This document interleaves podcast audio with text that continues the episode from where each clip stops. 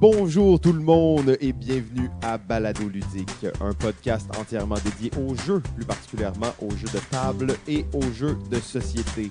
Saison 4, épisode 2. Je suis Simon et en compagnie de Jean-François. Hey, salut Simon, ça va? Ça va très bien toi? Ça va super. Oui, et en fait, ben, aujourd'hui, on, est, euh, on est à un endroit particulier avec une personne particulière, c'est exact? Bien ça, c'est bien ça. Alors, on a préparé une présentation pour cette personne-là, comme on le fait toujours. Malheureusement, j'ai comme oublié qu'on avait préparé une présentation. Il faut juste que je retrouve la fiche euh, très rapidement. Et euh, ben, comme à chaque fois, c'est toujours un peu euh, spécial. Et aujourd'hui, ce n'est pas une exception.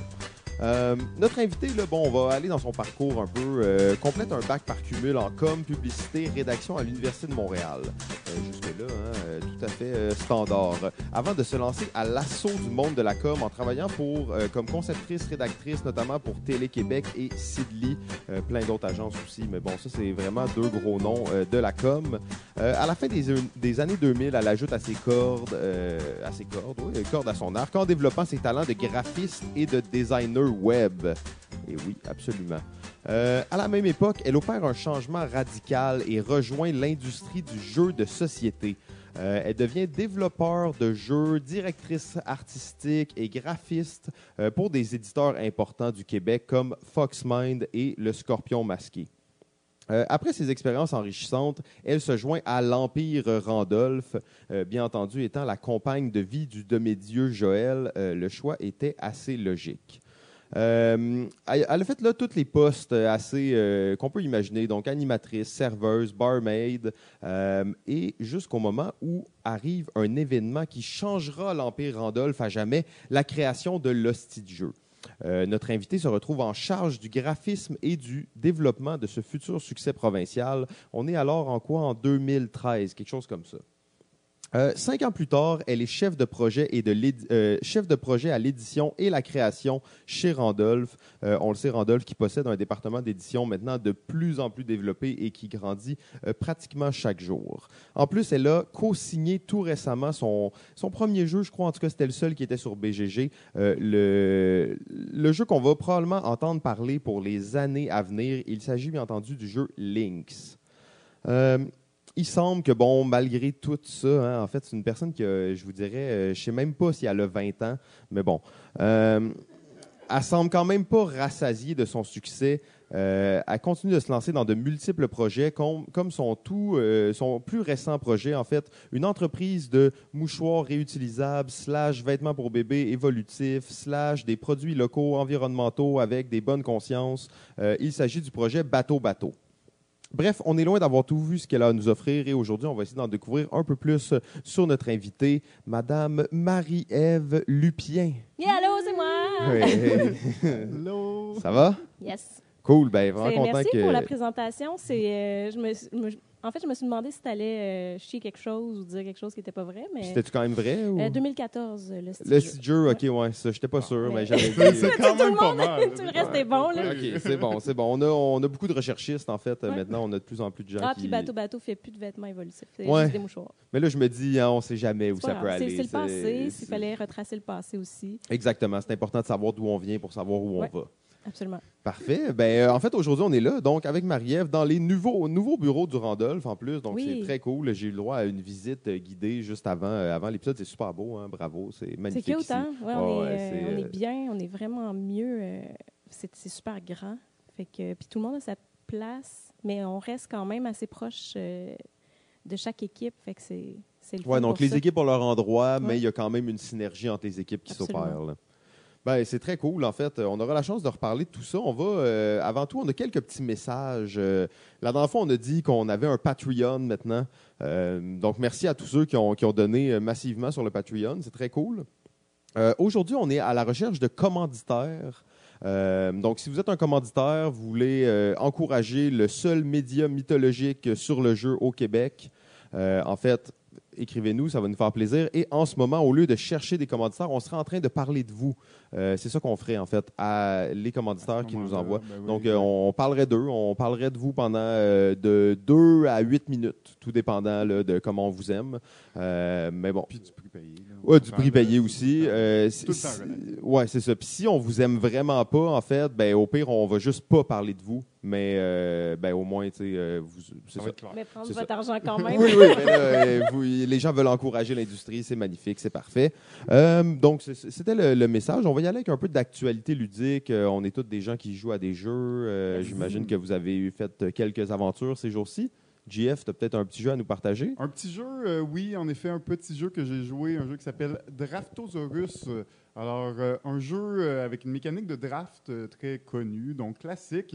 Mais la différence, c'est que dans ce jeu, ce ne sera pas des cartes que nous allons drafter, mais bien des dinosaures, différents types de dinosaures à placer dans notre parc. Donc, chaque joueur va avoir son petit plateau de, de jeu. Et on va avoir des dinosaures à placer dans différents enclos. Chaque enclos va avoir des particularités, donc juste placer euh, des dinosaures de la même couleur ou juste des dinosaures d'une certaine couleur. Euh, donc, il y a plusieurs enclos qu'on va essayer de ben, choisir à chaque, à chaque draft. Donc, à chaque tour, on a un paquet de dinosaures en main. On va en choisir un secrètement. Tout le monde, simultanément, on fait la même chose. Et ensuite, ben, on va le placer simultanément sur notre plateau personnel pour faire des points. Et on va faire deux rondes de draft comme ça à la fin de- de la deuxième ronde. On va compter nos points, additionner nos points. Il y a euh, évidemment des, des cases où il y a de l'interaction avec les joueurs. On va essayer d'en avoir plus que les autres joueurs. euh, et ainsi de suite. C'est un jeu euh, créé par euh, ben, le, le- le- le trio d'auteurs là, qui ont leur petit studio que j'ai oublié tout le temps leur Kedama. nom. Kedama, oui. Mhm. Le exactement. Big Tree! Donc, Ben, le euh, Big Four. ils Ouais. sont- Ouais. En tout cas, il y a un quatrième joueur, mais qui a peut-être pas signé le jeu, par exemple. Euh, si je me trompe pas, ben, Catala n'est pas dessus, si je me trompe pas. Là, on parle de, Catala n'est pas dans on parle de Boza, euh, Maublanc et de et Théo Théo. Rivière. Ouais. Il y a Corentin aussi qui fait partie de Kedama. Ah, oui, c'est mais euh, il n'est pas sur tous les jeux de Kedama. Et donc, oui, c'est ça. Moi, c'était le premier jeu que je voyais là, vraiment avec tous ces auteurs-là. Euh, J'imagine qu'ils en fait d'autres avant, mais euh, beau petit jeu, vraiment le fun. J'ai trouvé ça peut-être un peu court. hein. On- dans les Ouais. jeux de draft, on est habitué à avoir trois rondes. On dirait qu'il manquait une ronde dans le jeu-là, mais en même temps, bon, la fin, enchaînes. Ouais, c'est c'est tellement rapide en Ouais. plus, tu c'est 15 minutes la, la partie. Euh, donc, je trouvais qu'il manquait peut-être une petite ronde, mais euh, super chouette, très beau jeu, vraiment beau. Les, les, les, euh, les dinosaures sont, sont en bois, évidemment, des belles formes, on peut reconnaître les différents types de di- dinosaures. Donc, euh, beau petit jeu que, que j'ai joué, Draftosaurus. Je suis d'accord avec tout ce qu'il dit. Oh yeah! C'est vraiment Ouais, un là, bon jeu. vous, avez l'air bien. des fans puis tout. là. C'est juste, je me dis, il y a tellement de jeux de dinosaures ces temps-ci. Ah, ben non, pas C'est la trend. Pas aussi léger que ça. ouais.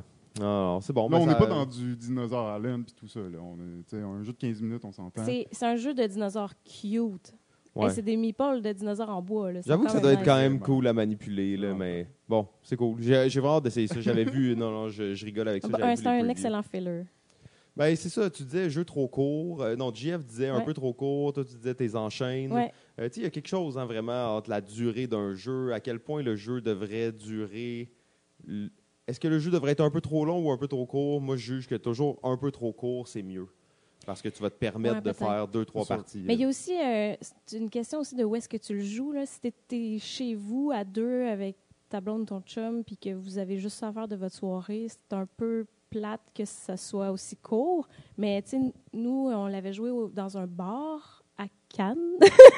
Oh. Ben, il, venait, de- il, tu sais, il venait de sortir, fait qu'on l'a essayé tout de suite. Puis, euh, dans un contexte de bar avec des amis où est-ce que tu sais, c'est un peu bruyant, on est avec de l'alcool, puis tout, ben, Mhm.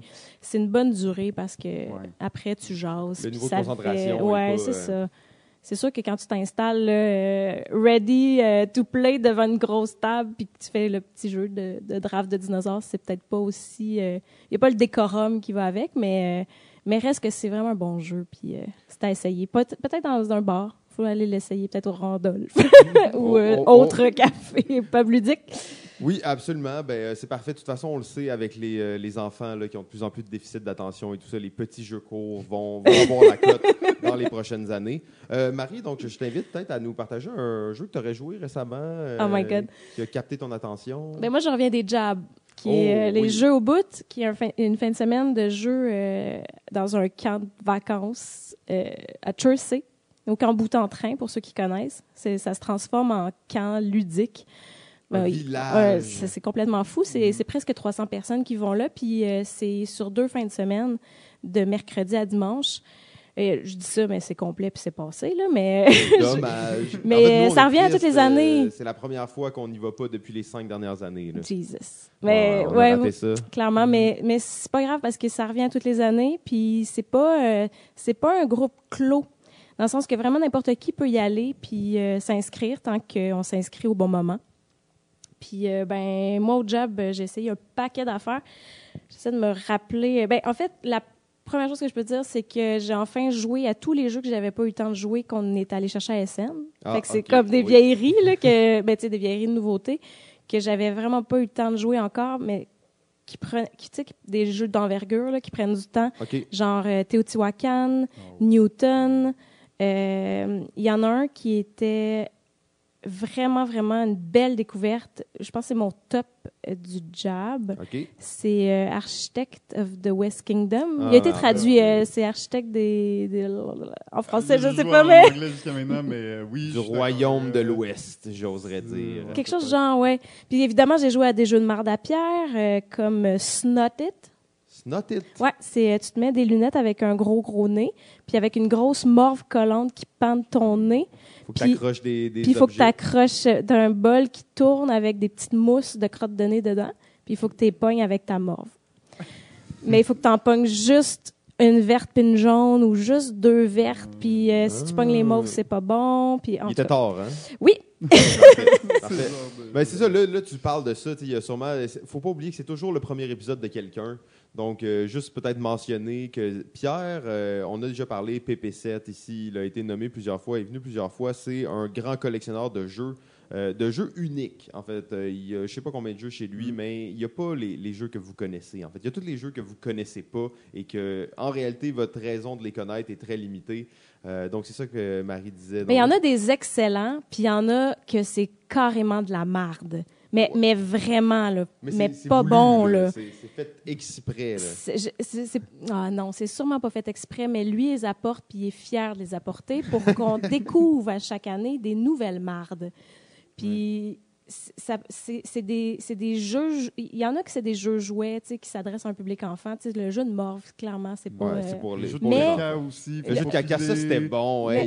Des pâtes à modeler en forme de caca, tu te promènes sur un petit trottoir, puis faut Oui. pas que tu piles dessus les yeux fermés. Oui, là. oui, Ça, vraiment, bon, c'était c'était complètement épique. Mais là, c'était pas un jeu de table, là, c'était vraiment un jeu à terre. un jeu de sol. oui, un jeu de sol. Les... Ouais, les... Puis il y en a des jeux de plateau qui sont de la merde, des jeux de cartes qui sont de la merde. Hey, je me rappelle de Paf le singe ou de, de Big Orleans, Big Ben. Ah, Big Bang Orléans, Big ça c'est un chef-d'œuvre. Ben, c'est un chef-d'œuvre de merde Oui, parce oui, qu'il n'y a oui. rien qui marche dans ce jeu-là, mais, Oh là mais, là. mais c'est c'est quand même le fun à découvrir ou pas. En tout cas, on, on, on Mais- veut, les, on veut les connaître pour, pour, pour en parler après puis que ce soit des souvenirs épiques. Ça, on s'en cachera pas. Tu veux pas là. nécessairement faire une game pour de vrai. tu sais. Non, c'est ça. Tu veux pas en refaire une game. Ben, c'est ça, Pierre, il y a, qui a sa salle, hein, carrément au Jab, qu'on on a interviewé l'année passée d'ailleurs. Au Jab. directement. Donc, Dans sa qui- salle. Exactement, pour ceux qui euh, seraient intrigués là, euh, et vou- voudraient en savoir plus, euh, n'hésitez pas. Ouais, exactement. C'est un épisode sûrement saison 3, euh, épisode. Saison. euh, ah, en tout cas, retournez dans le passé, vous allez le voir. Au jab avec. Pierre Poisson-Marquis, PP7. PP, c'est- pourquoi 7? Euh, ben, c'est c'est toujours compliqué de savoir vraiment d'où vient le nom, mais en réalité, c'est qu'on l'appelait PPPPPPM, puis là, le M, ça avait pas trop rapport, même si c'était dans son nom. Fait que finalement, on a juste dit, on va dire PP7. OK. Puis, bah, ça faisait un peu James Bond, là. Ouais, c'est vrai. Pierre, il y a- Poisson, Ouais, ouais, prophète, zéro, zéro. Le Pim, prophète, tout Mm, ça. mm, ça mm. il y a un style à la James Bond, on s'entend, là. Jamais sans, euh, sans son entourage. Hey, j'ai un- il y a un jeu aussi que j'ai joué en fin de semaine qui était quand même assez particulier, qui était un autre jeu euh, style enfant, qui s'appelait Slide Quest. Ça, c'était à surveiller. Slide Quest? Ouais, ouais, ouais. l'ai essayé, ça. Ah oui? Euh, c'est le nouveau jeu de. Il va être distribué par, Il va être euh, par Hilo. hein, Ouais. c'est un jeu fun. de dextérité en tableau. Un peu, ça me fait Comme penser. Oui, ou- ça, me fait penser à Looney Quest puis à l'autre euh, Do- Doodle Quest. Mais il n'y a pas de, il y a pas d'écriture. C'est vraiment un petit chevalier qui glisse. Ça me fait penser, tu sais, au labyrinthe là. ou, euh, non, les, les trucs en bois de Ah oui, labyrinthe. il faut faire aller la boule oui. dans, dans le trou, là. Où est-ce que tu as deux poignées, je pense? Ouais. Une qui contrôle ouais, euh, horizontal. horizontalement. et- C'est ouais. c'est ça, mais il y a quatre poignées. Puis tout le monde en contrôle une. C'est pas exactement des poignées, c'est des bidules en plastique, mais Oh, c'est ouais. des genres de leviers. Puis chaque personne autour de la boîte va contrôler un levier. OK. Fait que puis c'est un chevalier qui glisse puis qui doit suivre une ligne ou puis pas tomber dans les trous. Ah, Fait que, On Euh, va c'est- tomber la dynamite. Ouais. Ok, fait que c'est vraiment ça. hey, on a joué longtemps. Ah ouais? Fait On que a C'était fait- pas tant pour les enfants. Là. Non vraiment. Ben c'était oui c'est sûrement pas. Ben, Ouais, mais après, un jeu, c'est un des jeu. jeux pour les enfants là, on a le droit de les jouer pareil. Puis euh, on a le droit d'avoir du fun quand même. Oui, Mais je dirais que c'est un jeu, c'est un jeu pour tous les, c'est c'est pour tous les âges. C'est famille, euh, Excuse-moi, tu peux juste répéter le nom du jeu pour les gens qui, euh, qui Slide Quest, Slide Quest. comme ça glisse dans la quête. Ouais. Ah ouais, la quête glissante. C'est ça. En tout cas, ouais. Beaucoup de communication, hein, parce que euh, moi, il faut que je lève, toi, il faut que tu descendes. OK, toi, juste un petit peu pour qu'il se tasse à gauche. Mais là, il faut passer dans le petit trou là. Donc, euh, OK, subtil, tout ça. Si t'es pas quatre, est-ce que ça fonctionne quand même? ou- Ouais, on était trois nous, puis on a, il y a quelqu'un qui à chaque tableau faisait deux, Ok, euh, ok, vous deux, deux alternez comme leviers. ça. Ouais, Ça c'est ça. évolue dans les tableaux aussi. Hein. Ça c'est devient vraiment plus le dur. feeling là, jeu vidéo, là, dans le sens que Mario Bros. tableau, deuxième tableau, là, tu as un boss, tu comme un Ok, mini-boss, nice. puis là, tu passes à- au prochain, tout ça. C'est-tu la même aussi. équipe qui faisait Looney Quest ou parce que là ça ressemble tellement, j'ai l'impression que Euh, c'est, il me semble que c'est Blue Orange. Fait que Ah, je te dirais ok. que c'est les mêmes que Doodle Ah, Quest. ouais, OK. Euh, Looney Quest, c'est-tu Blue Orange aussi? Il me semble que non. Je sais pas, je pense pas. On a tous des, des téléphones intelligents, on pourrait trouver la réponse. Absolument. Mais pendant ce temps-là, je vais vous parler Ouais, donc d'une activité ludique que j'ai fait récemment. Euh, et c'est une activité ludique qu'à chaque fois qu'on fait, on vous en parle et on vous en parle longtemps. Et en plus, j'étais avec JF quand on l'a fait et c'est tout à fait approprié de parler de ça. Il s'agit du Mega Game, Mega Game Montréal. Euh, organisé par euh, nul autre que le ludologue en personne, Sylvain A. Trottier.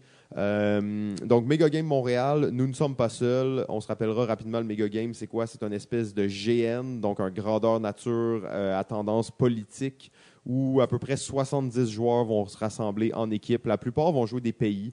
Et chaque joueur va avoir son rôle dans le pays. Donc, on a le président, la, personne qui s'occupe de l'ONU, la personne, le scientifique en chef, la personne en charge du militaire. Et on a de l'autre côté les aliens, en fait, qui est une petite partie des joueurs. Donc, euh, ça va être ça. Euh, ça va durer à peu près quoi, 6-7 heures, une journée complète. Et euh, cette fois-ci, nous, on jouait les aliens. Euh, donc, toujours excitant de jouer les aliens au Mega Game parce que tu as, un pouvoir vraiment grand. En fait, tu peux envoyer des vers, des sables qui font des tremblements de terre. On a détruit l'Égypte. Euh, on, avait vraiment euh, pleine capacité de nos pouvoirs. Et c'était un scénario ultra méta. En fait, ça, ça l'a dégénéré complètement. On veut pas trop aller dans les détails. Là. On va vous laisser vivre votre, propre- votre propre expérience du Mega Game. Mais on va juste vous expliquer brièvement comment ça s'est terminé. Euh, JF avait parti une espèce de religion, en fait, que le, mot d'ordre de la religion, c'est qu'on n'était que des pions dans le monde du ludologue et qu'on n'était qu'en- que dans un jeu. La réalité n'est n'est que fiction. Euh, donc, bien entendu, ça va à l'encontre, ça brise le, le- le cercle magique, si on veut, quand on joue à un jeu. Mais bon, nous, on se payait des infopubs et on allait annoncer ça à la télé en tant qu'alien. Le monde euh, n'est qu'une illusion, vous êtes toutes euh, des, marionnettes du ludologue. Et euh, bon, on se payait des infopubs comme ça. On ne croyait pas vraiment en plus. hein. Nous, nous, on y croyait plus ou moins parce que nous, en fait, notre but, c'est que les humains allaient mourir et il fallait qu'on les sauve. La seule façon de les sauver parce qu'ils étaient en train de se détruire, c'était que tout le monde arrête de jouer. Donc, si tout le monde arrête de jouer, on va pas perdre. hein. Si tu joues pas, tu perds pas. Euh, donc, c'était comme vraiment notre dernier recours. On avait essayé plein d'autres choses avant et on était rendu là. Donc, vous comprenez, on se payait des infopubs à TVA à 3 heures du matin pour convaincre les humains que c'était ça la réalité. Et à un certain point, bon, on- je vous épargne tout, tout comment ça s'est passé, mais à un certain point, c'est la fin de la partie. Les maîtres de jeu rentrent dans le cal des aliens et nous disent OK, là, c'est terminé, il faut que vous sortiez, faut que vous alliez dire au monde que la partie est terminée parce que là, il y a des gens qui mettent leur manteau et qui quittent les lieux parce qu'ils ne veulent pas euh, être dans une fausse réalité. Donc, il y a eu une espèce Ils d'état. sont en train d'enlever euh, Sylvain. Oui, ils sont autres. en train d'enlever le maître de jeu principal du méga game. Euh, des gens bloquaient le passage de l'ascenseur pour être sûr qu'ils ne kidnappent pas. Donc, ça, ça l'a un peu dégénéré, un tout petit peu. Mais méga game, toujours vraiment excitant. Je vous encourage à vous inscrire. là. Si vous êtes cinq personnes, vous laissez une, une aventure vraiment unique. là, euh, soyez alerte pour le prochain méga game. Inscrivez-vous en tant que pays, puis euh, vous allez euh, triper complètement. Oui, exact. Ben écoute, euh, c'est sûr que c'est un résumé assez accéléré de tout ça parce qu'il s'est passé beaucoup d'autres choses dans la partie. Ouais, ça a duré C'est un 7 peu heures, 70 joueurs. Parce qu'on parle de ça, mais en réalité, ça a duré euh, une heure, ce délire-là, un peu. C'était vraiment la fin de partie. Alors que tout le long, euh, on avait d'autres stratégies, il s'est passé beaucoup d'autres choses. Et normalement, ce genre de- de- d'information-là, quand tu essaies de la faire passer, ça marche pas. Ça devient une rumeur. Au mieux, ça devient une rumeur. Les gens en parlent un petit peu, mais il n'y a pas d'impact direct.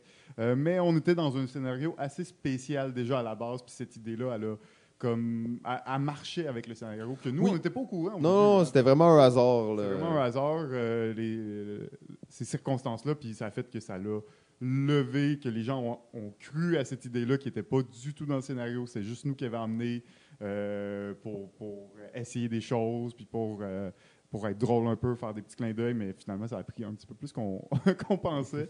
On s'est fait avoir, nous aussi, dans, dans ce jeu-là, mais c'est ça le Mega Games, qui arrive toujours des surprises, il arrive toujours des choses que les, même les maîtres de jeu ne peuvent pas prévoir et ils, ils veulent que ce genre de choses-là arrivent. Ils, ils nous Ah, ils donnent l'accès aux joueurs, Ouais, ils ça. aident les joueurs à réaliser Ils qu'est-ce que forcent vous pas dans voulez le faire, scénario là. qui était prévu. Ils vont laisser un peu les joueurs prendre des décisions, puis agir, puis aller dans les directions qu'ils souhaitent. Puis, euh, ben, ça, f- je dirais que ça mène souvent à la fin du monde, mais on aurait essayé quand même. On aurait essayé. Cool. Ben, mm, Marie, peut-être tu aurais un dernier euh, petit jeu Eh à ben, nous partager? ou- Euh, Je ah, veux juste rectifier. J'ai Oui. vérifié. Looney Quest, c'est Libellude. OK.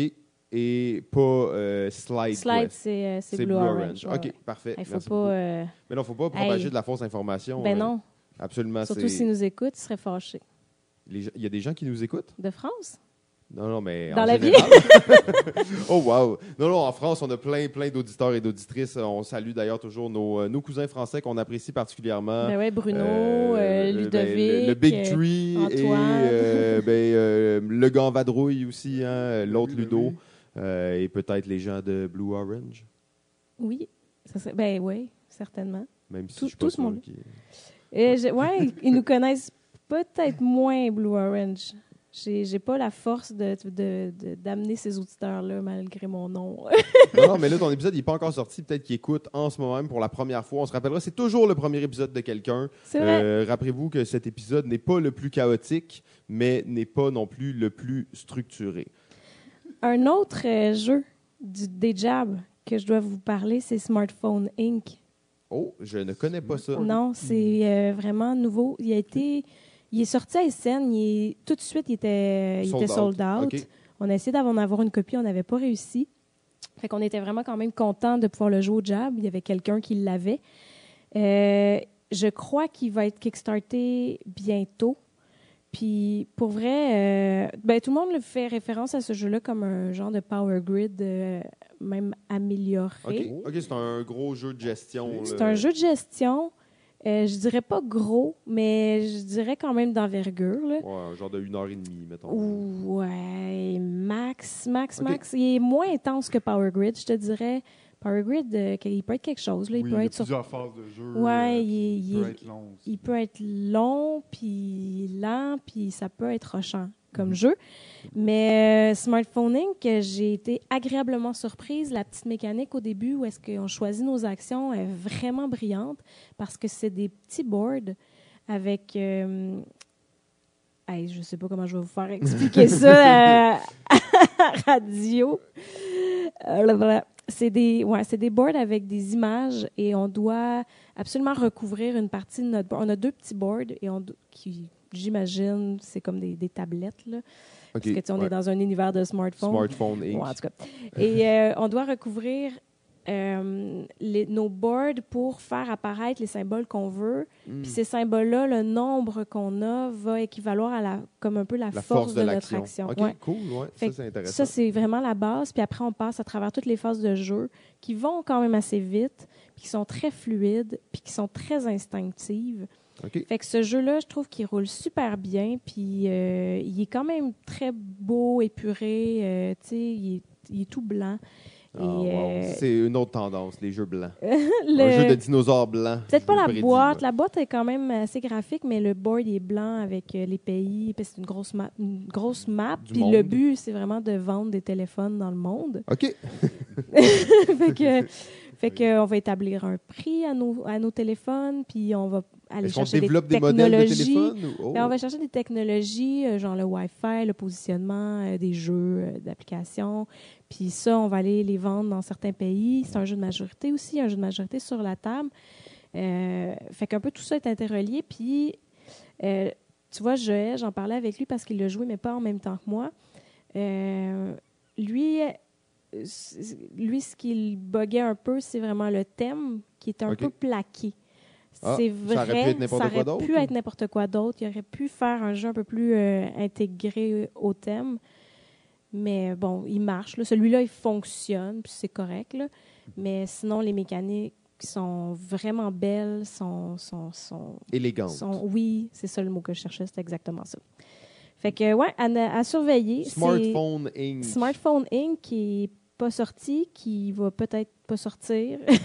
du moins, en tout cas, il va, euh, je crois qu'il va faire euh, office d'une euh, d'une campagne sur Kickstarter, éventuellement. De ce que j'ai entendu parler.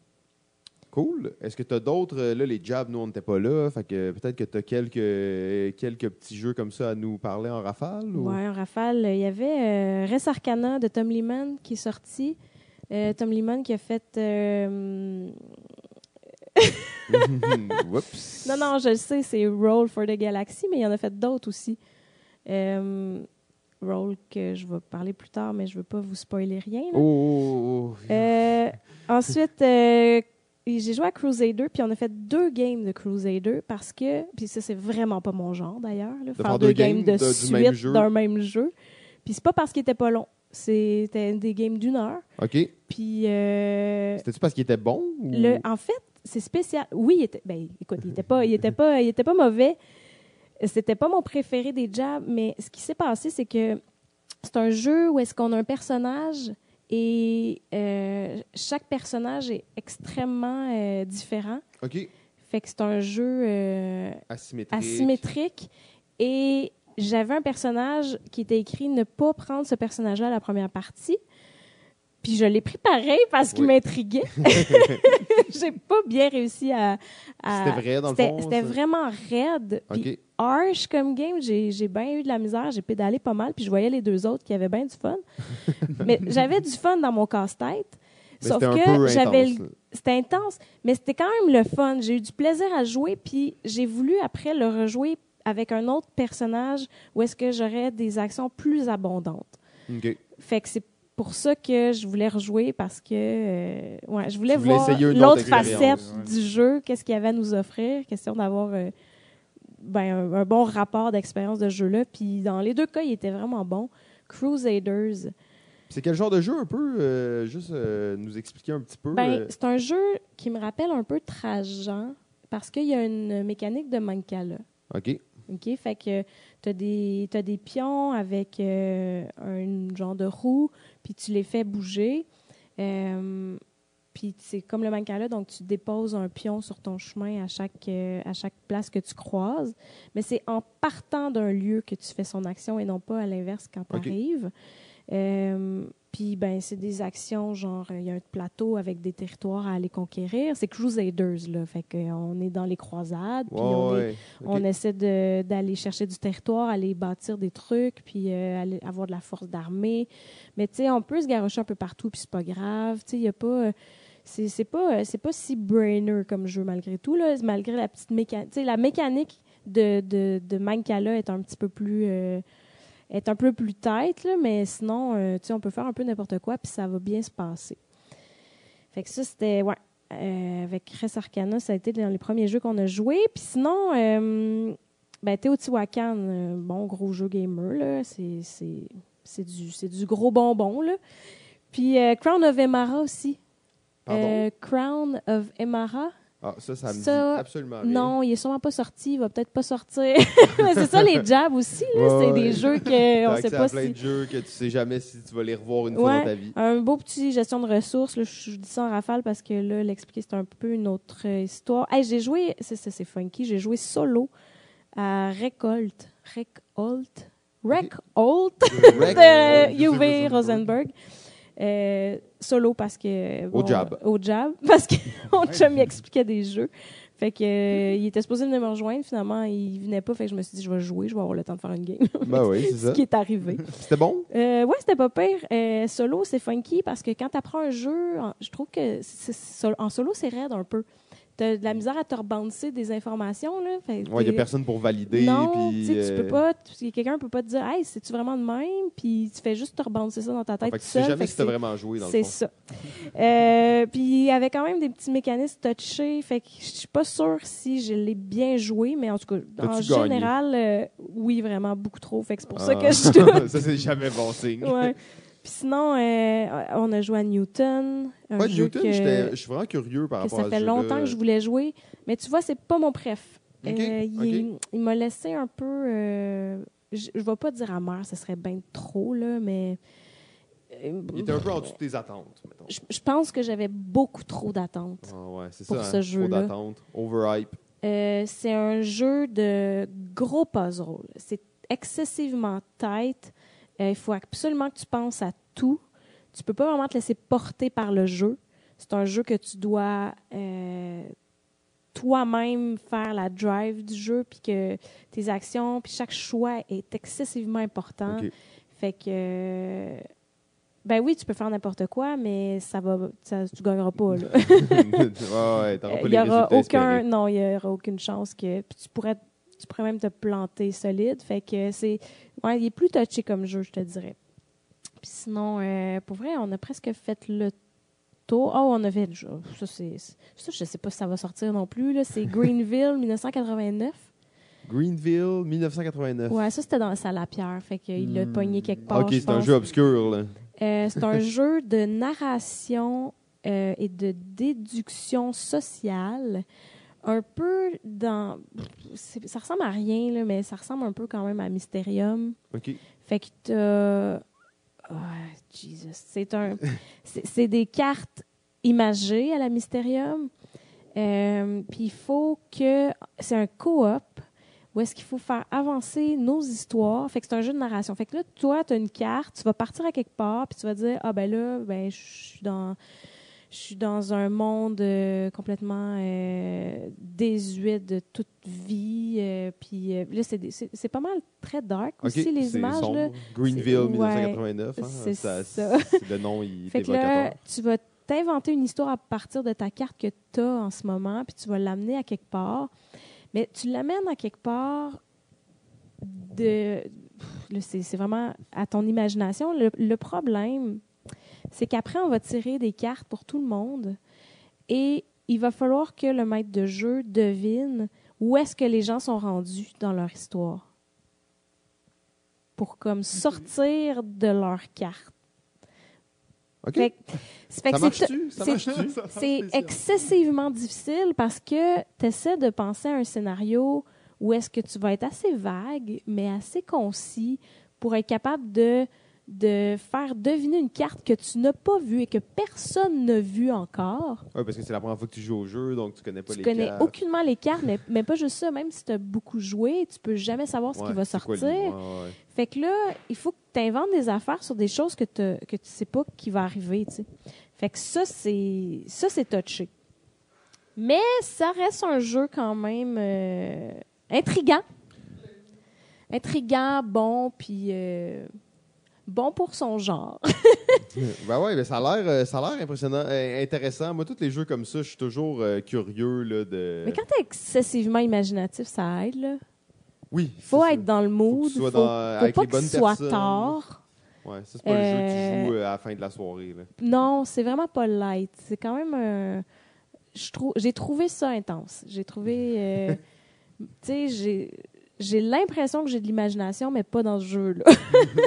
j'ai vraiment failé ma game. Ouais, mais des fois les jeux narratifs c'est cool, mais quand c'est tellement laissé à toi-même, mais dans un système, c'est ça, dé- ça va dépendre tellement du groupe avec lequel t'es, dans quel Ouais. mood t'es. Tu sais, comme jouer à un jeu de stratégie, tu peux jouer à ça n'importe quand, n'importe où. Jouer à un jeu vraiment, il faut que tu inventes une histoire.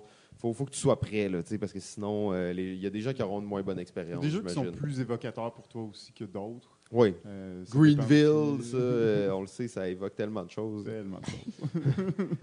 Cool. Ben, Mais c'est ça, euh, ça c'est mon tour de jab. Ben, tu vois, ça, on a parlé de ça en quelques minutes, sauf que c'est fou comment, en deux, trois jours, au jab, tu joues à beaucoup de jeux. C'est Ouais, clairement. c'est le, le village ludique au Québec. Tu te retrouves là, ta bouffe est fournie, euh, tu dors là. En fait, la chose que tu as à faire, c'est jouer à des jeux. En fait, tu marches, tu vas dans une salle, il y a des gens qui jouent à des jeux.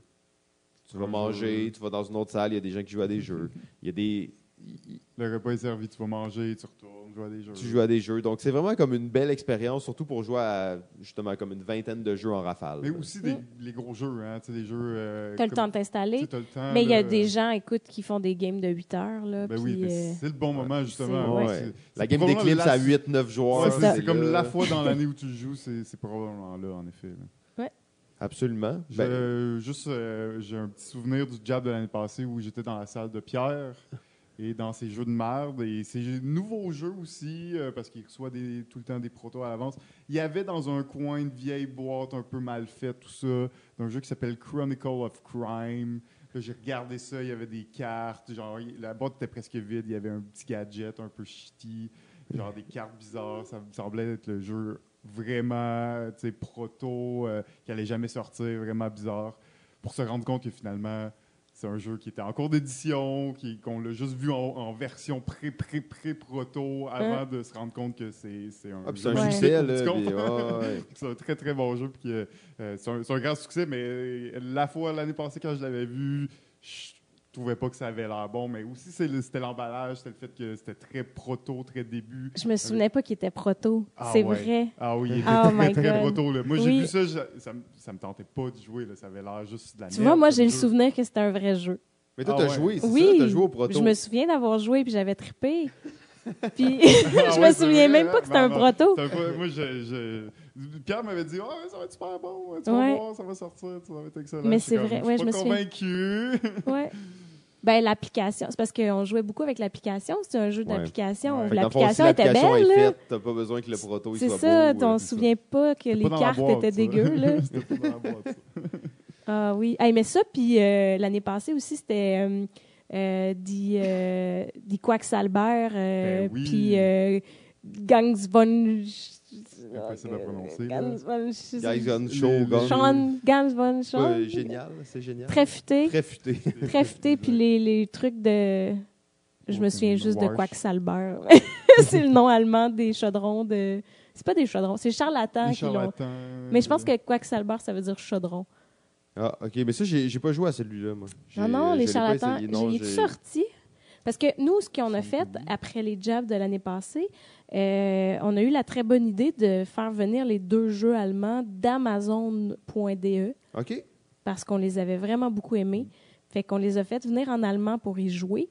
Puis ça a été comme des jeux qu'on a joué énormément pendant l'été pour se rendre compte que finalement, ils ont fait le spiel. Ben oui, c'est ça. Puis même que quand on, on a joué, on a eu une discussion à savoir est-ce que est-ce qu'il va se retrouver en français au Québec on est comme, Ça va être un peu obscur comme jeu, probablement qu'il sais, qu'il va jamais se rendre au Québec. Ben, quand c'est dans le spiel. on se rend Ouais, compte là, après, quand il est au spiel, Hey, voit mais là, il va falloir que tu expliques c'est quoi le spiel. Ben, le spiel- Premier épisode de quelqu'un, là? Ouais, c'est le premier épisode de quelqu'un, le Spiel de Jarès, qui est le plus gros prix euh, de, de jeux de société qui est remis en fait à travers le monde. C'est remis en Allemagne. Euh, ils ont euh, le Spiel euh, qui est comme famille et ils ont celui plus gamer aussi.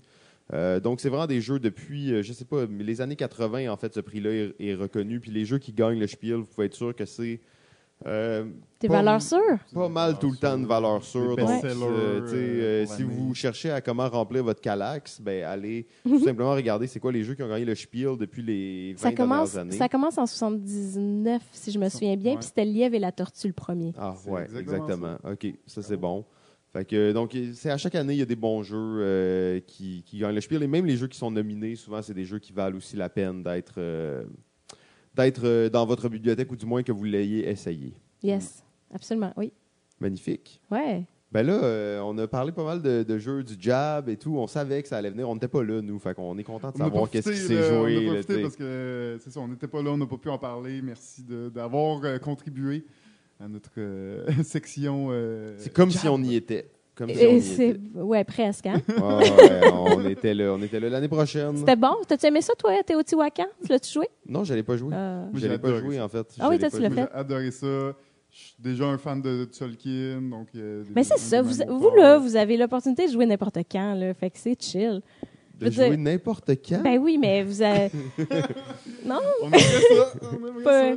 Mais c'est vrai qu'on on- on joue quand même souvent, mais euh, mettons pour Teotihuacan, ça a l'air vraiment cool comme jeu. J'ai juste, ça a juste même pas à donner aucune fois. là. Ouais. Moi, je suis un hater fini de Tolkien. Fait en tout cas. Un hater comme dans tu l'haïs? Ouais, ouais, je déteste ce jeu-là. Ok, en fait. ben je joue pas à Teotihuacan. Ah, OK.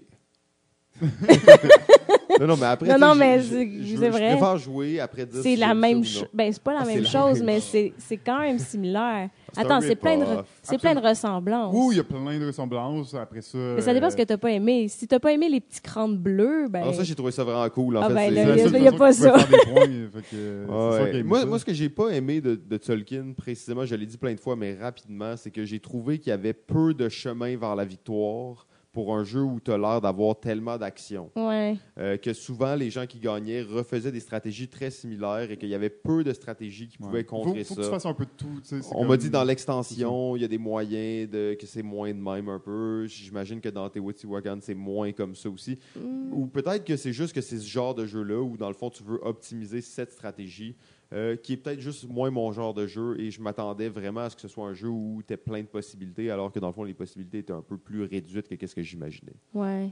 Juste Ben, été déçu, surtout. Il faudrait. Teotihuacan, dans ce cas-là, si tu le joues, joue-le avec des, tous des nouveaux joueurs. Fait que personne qui l'a déjà joué. Comme ça, vous êtes tous en train d'a- d'apprendre le jeu en même temps. puis il n'y a personne bon. qui va te bâcher dessus parce qu'il gagne ben trop, parce qu'il a compris la dernière game qu'est-ce qu'il fallait faire. Ah, ok, c'est ça qui t'est arrivé? non, non, pas du tout. Ben oui, mais, mais j'ai pas pas de souvenir de ça, là, mais. Non, étonnamment, dans notre game, euh, Joël est en avance, mais comme de manière flagrante. Là. Genre, j'ai fait un post Instagram de notre début de game tellement que j'étais étonnée. J'étais comme, joueur jaune, pas, dans- pas de bon sens. Ils sont ils comme presque 100 points en avance. là. Puis finalement, Noir, qui était dernier, l'a rebattu de comme 200 points. C'était comme inimaginable. J'ai tout boosté, boosté mes chiffres là, quand je dis ça, là, mais, un petit peu, mais c'est correct. là. mais c'est à peu près ça qui s'est passé. là. C'était c'était assez impressionnant. Mais Noir avait déjà joué, fait qu'il savait quoi faire. Fait qu'il savait que lui, dans les premiers tours, c'était pas grave si si, tu fais pas tant de points, si puis- t'es- ouais, si t'étais pas en avance parce que tu te rattrapes au tour suivant. Des choses que nous, on n'a pas, pas tout compris, là, parce que tu sais pas, tu te garages un peu partout parce que c'est la première fois que tu joues. Mais, euh, mais ça restait quand même bon. Mais tu vois, je je suis contente de l'avoir joué. Si ça donne, je vais rejouer, mais si- je ne veux pas être portée à vouloir ressortir ce jeu-là moi-même. là, tu sais. Ouais. Il y en a d'autres que mais j'ai. l'a pas le goût de bien vendu, en tout Il y en cas. a d'autres que j'ai. Ben là, t'es un hater. ça aide, ça aide pas, on- tu on tu a pars dit pas quand sur une même- bonne base. là. Cette saison-ci, on va être plus positif. Ouais, ouais, Je serais prêt à jouer une partie de Tolkien avec l'extension pour euh, le plaisir. Avec l'extension? Oui, parce que là, il faut, faut que j'essaie autre chose. là. Pas juste Tolkien, Vanilla, là, c'est- ça serait trop pour moi. Mais je suis prêt à l'essayer avec l'extension. C'est déjà un, c'est Ben, déjà un bon point. dis-toi de jouer à Teotihuacan, ça va faire comme si Ouais, c'était ok, ça. Là. c'est bon. Comme ça, t'as pas à, tourner le Ouais. couteau dans la plaie, à refaire une autre game. là. Eh, ma copie qui a été déchiquetée de Tolkien. Euh, ben, Non, en fait... Tu me l'as vendu. Ah, je l'ai vendu à. JF, parfait. Euh, ben, euh, est-ce que ça fait pas mal le tour de l'actualité ou euh, c'était comme un segment Euh, d'actualité plus, euh, plus corsé? Ben, pas plus corsé, mais plus, euh, plus long parce que justement, Marie était là. Elle avait tellement de nouveaux jeux à nous partager. Tous des jeux que vous avez vu passer, qu'on a vu passer. Beaucoup de jeux là-dedans, peut-être que certains avons, euh, avaient essayé, mais beaucoup de jeux qu'on n'a pas eu du tout la chance d'essayer encore. On le sait, il y en a tellement de nouveaux jeux qui sortent. Euh, T'as beau être euh, connecté dans l'industrie et tout ça, ben, dans le fond, ça, c'est la plupart des jeux qui sont sortis à SN. Donc, ça montre qu'il y en a énormément de jeux. C'est presque impossible de, de garder le rythme, en fait, et de toutes les jouer. C'est clair. c'est Mhm. Euh, ben, je pense qu'on peut y aller maintenant un peu avec quelques questions pour, euh, pour Marie. On a préparé quelques questions pour toi. Euh, on va essayer de- de- d'aller, en tout cas, on ne sait pas trop où on va aller. On, va suivre comme ça. Hey, Euh. Ouais, ben, il, il- en tout cas, ouais. Je veux Eh pas boy. trop hyper ça parce que. euh, Je vais, ok, je vais me faire des très, très, très, très basses attentes. Ouais, ouais, tu sais, des attentes très basses, Ouais, là, c'est comme. euh, C'était quoi déjà le jeu pour lequel tu avais des attentes Newton. ah ouais, Newton, c'est Ouais, ça, c'est exact. Donc, tu sais, à- pas à la Newton, là. Mais tu as probablement la job que la moitié des gens qui nous écoutent rêveraient d'avoir. Euh, donc, Ok. euh, on s'entend chef d'un département d'édition, euh, création de jeux. Euh, on s'entend que c'est comme c'est une job de rêve pour la plupart des gens, euh, du moins dans l'imaginaire euh, collectif. Est-ce Ouais. que dans la réalité ça l'est? Ben justement, est-ce que dans la réalité ça l'est? Et un peu comment on arrive là en fait? On arrive là comme JF, je pense. Ok, ouais. Uh-oh. il trace sa voie tranquillement. Ouais. Euh, En fait, juste une mini parenthèse là-dessus. Euh, sais, GF, ok, il est dans le podcast, bien entendu, depuis Ouais. le début et tout ça. Mais en fait, il, il n'accepte jamais de parler de sa carrière et de tous les projets qu'il met de l'avant dans le monde du jeu, alors que c'est un des gars à Montréal tellement prolifique à plein d'aspects différents. ben oui. Euh, on fait un épisode sur toi, on te pose une question et tu réponds avec lui. mais quand JF est seul, il ne parle jamais de ces choses-là. Donc, c'est juste mais non, une mais parenthèse. en même temps, il n'a jamais été l'interviewé. Fait Il veut pas. J'ai dit Mais plein non, fois, mais- on fait un épisode sur toi. On fait un épisode sur toi. Il veut pas. Oui, mais ça marche pas. C'est un collaborateur. Il veut être comme co-animateur. Ouais, mais tu sais, qui brague un peu, là, il fait plein Mais- d'affaires cool. Là, qu'ils oui, mais écoute donc. On va, on va, ça va être le bon moment. Là. Le, ce qu'il faut faire, ben, tu vois, le- Jeff, il est parti, euh, il, il est parti d'animateur au Randolph. Fait que déjà, d'avoir, euh, de connaître l'industrie, c'est vraiment la base, là. Oui, connaître l'industrie, connaître aussi le monde, euh, ça a l'air bizarre, mais j'ai l'impression que mes, mes pas euh, aux pommes ont amené quelque chose dans ma job qui m'a aidé. De comprendre un peu les joueurs aussi, de, de savoir c'est qui les gens qui jouent les jeux.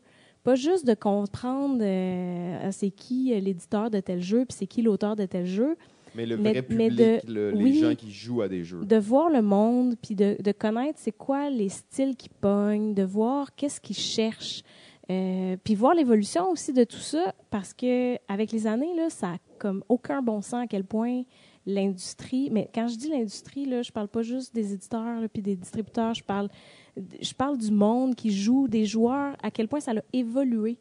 Ça, ça, ça, me, ça me jette à terre presque parce que, je veux dire, au début là, du Randolph, on Mais Ben ouais, puis on s'entend, le expliquait, euh, début du Randolph, juste pour mettre ça au clair, ça fait à peu près six ans. Là. C'est ouais en Euh, 2012. fait que c'est il y a pas longtemps, là, tu sais, quand on parle d'évolution Non. rapide. Là, euh, Puis, tu sais, on montrait des doubles, puis on montrait des timelines, puis c'était les gens ils capotaient, tu sais, puis je veux dire, c'est les premiers jeux là, c'est les premiers jeux qu'on- qu'ils ont joués, puis après après là, ils arrivent au pop, puis ils sont prêts à, à- à- ils, ont, d'autres ils ont choses, soif de d'autres choses, ils ont soif de plus, ils veulent découvrir des affaires, puis on peut leur montrer des jeux qui ont plus d'envergure, puis ils sont prêts à accepter ça, puis ils sont prêts à les jouer.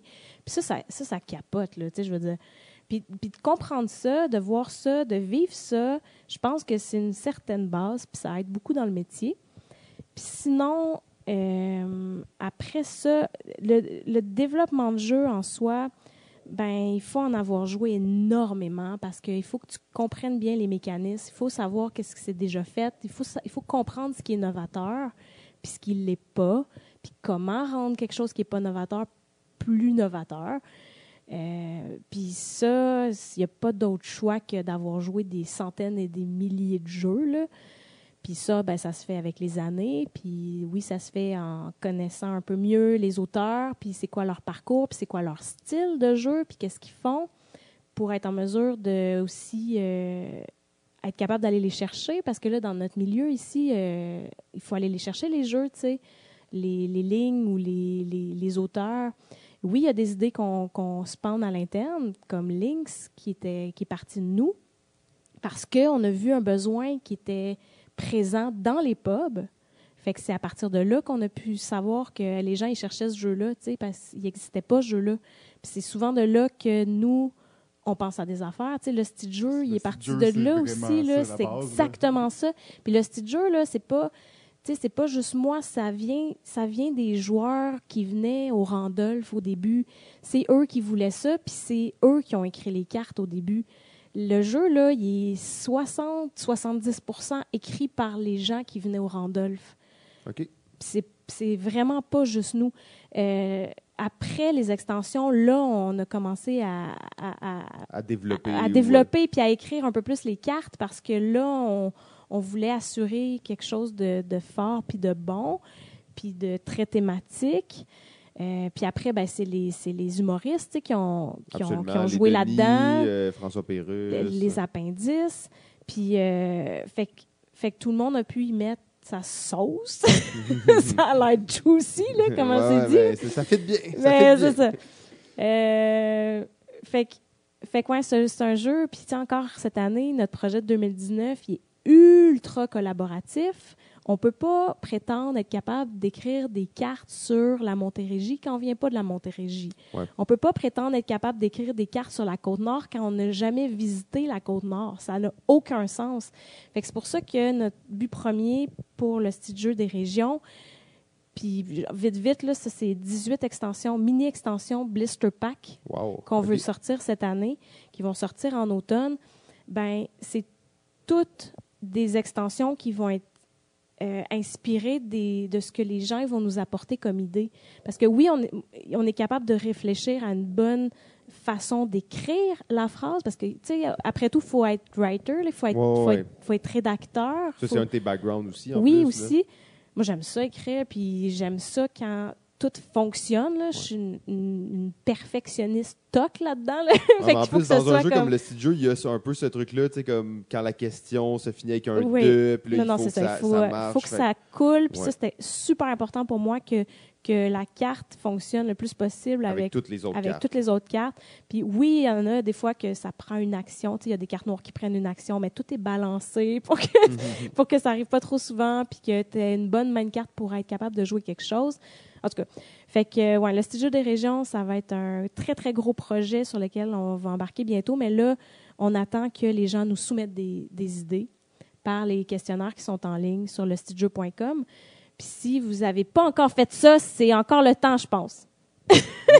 Bon. Fait que, euh, oui, on est encore en avril. Oui, oui, oui, on est absolument en avril. En fait, on est à Fait peu près le quoi, 18 avril, quelque chose comme ça, peut-être même si pas. vous écoutez d'ici le 30 avril, parce qu'on s'entend que c'est une balado, fait qu'on écoute ça quand on veut. Ouais, Il y a peut-être des gens qui écoutent ça, puis on est en 2025. Ça se pourrait. Fait que si vous êtes encore en avril 2019, c'est encore le temps de remplir le questionnaire pour aller donner des, des idées sur votre région. Fait que ça, c'est euh, un gros projet pas secret quoi, sur lequel on Ouais. est en train de travailler. On va Puis, essayer euh, de, de soutirer de l'information, mais là, en fait, vous comprenez, c'est une balado ludique, mais avec deux personnes du Randolph. Et les deux se sont entendus au début. On ne révèle rien d'exclusif, aucune surprise, rien d'inattendu. Fait que, ben. Ben, on a des soirées qui sont faites pour ça, pour des gens VIP. Là. Oui, oui, ça, on aura la chance d'y revenir plus tard.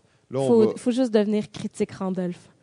Eh, Ça y est, ça y est, c'est parti. Connaissez La pas le programme euh, critique Randolph? Ben oui, ben en fait, on peut, on peut peut-être en parler un petit peu parce qu'effectivement, c'est vraiment quelque chose de cool, je trouve. C'est pas mon projet, fait que je suis pas la meilleure pour en parler, mais ce que je sais, c'est que euh, on peut devenir un, un critique puis avoir plein de d'exclusivité justement. On va pouvoir jouer à des jeux avant tout le monde, mais on va pouvoir aussi aller à des événements Randolph qui où est-ce qu'on va dévoiler justement nos petits secrets. Absolument. Donc, rapidement, euh, juste pour euh, compléter là-dessus, pour les gens euh, qui seraient intéressés, sur le site du Randolph, vous pouvez vous créer un compte sur le site web il y a une, boutique en ligne, comme vous savez probablement déjà. Mais maintenant, il y a la possibilité de mettre des notes à ces jeux-là ainsi que des commentaires. Et à partir du moment où vous allez faire cinq commentaires sur le site web, euh, ben là, vous allez devenir automatiquement un critique. C'est automatique, il faut s'inscrire? Ouais, c'est assez automatique, je te dirais. Ouais, Euh. À partir du moment où tu as 5, tu vas être reconnu euh, par euh, l'instance qui est en charge et tu vas devenir critique. Mais là, on est deux du Randolph là. Bon, as-tu le droit de parler de toi aussi? Ah, moi, je suis le gars de balado ludique, là, en fait. hein, et, euh, J'ai déjà beaucoup de, de titres et de chapeaux à mon actif, donc non, non. on a- El Presidente! Ouais, ça, c'est un autre titre, donc euh, on on n'a pas le droit d'aller plus loin que ça. Ah, fait. OK. Ça, On- c'est tes petits secrets à toi. Ben, nous, on est dans l'univers ludique québécois. Euh, la mythologie ludique, c'est tout ce qui compte pour moi. En fait, c'est la seule forme d'actualité valable. Je disais juste ça parce que tu avais l'air de connaître bien le site. Là. Oui, oui, non, mais on m'a on m'a briefé sur, sur, euh, hein?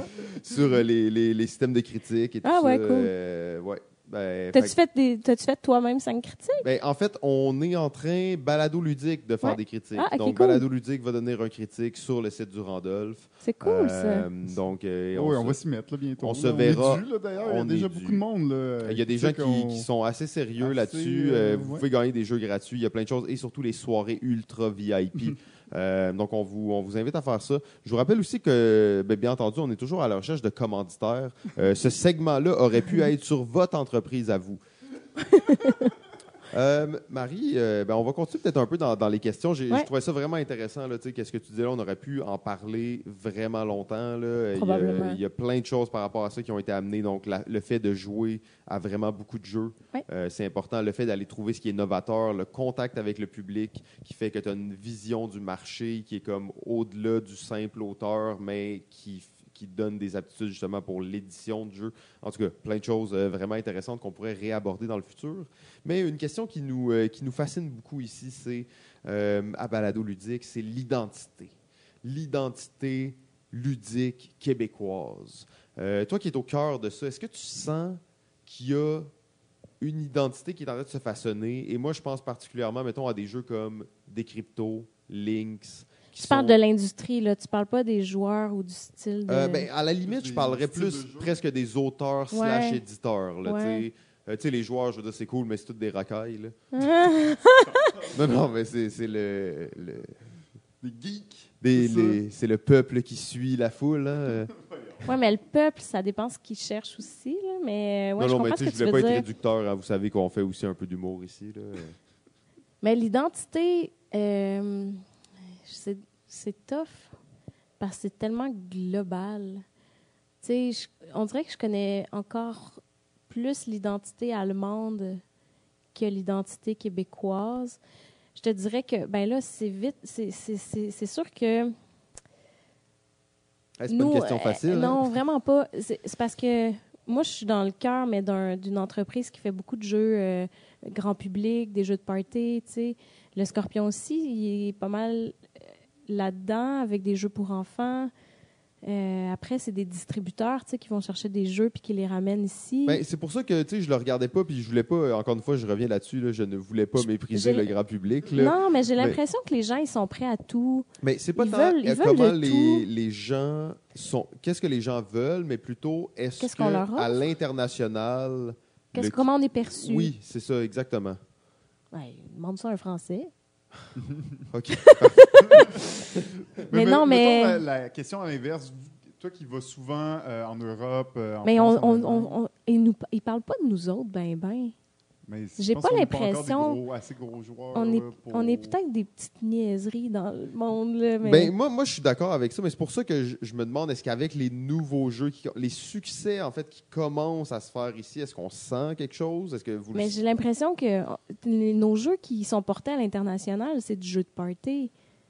Ouais, mais les Québécois. Mais c'est correct, euh, là. C'est peut-être ça notre party, identité, hein. finalement. là. Moi, ça me dérange vraiment pas si c'est ça notre identité. Si des que- représentent notre ben. identité, après, ça veut pas dire que moi, je vais arrêter de jouer à des gros jeux puis tout ça, mais si Mais peut-être c'est ça.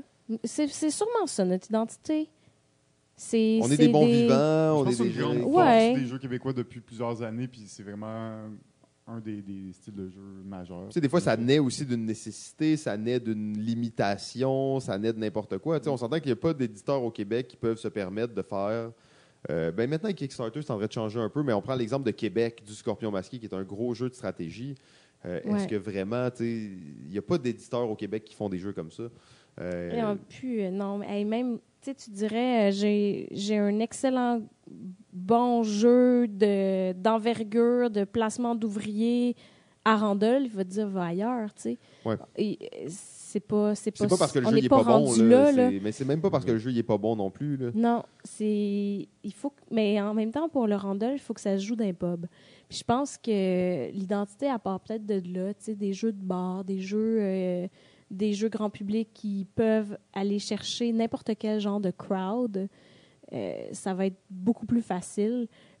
Parce que j'ai l'impression que notre marché, il est en train de mûrir, il est en train de, de grandir, puis on a encore besoin d'aller les chercher avec des bons, des bons jeux euh, qui vont plaire un peu à tout le monde, tu sais.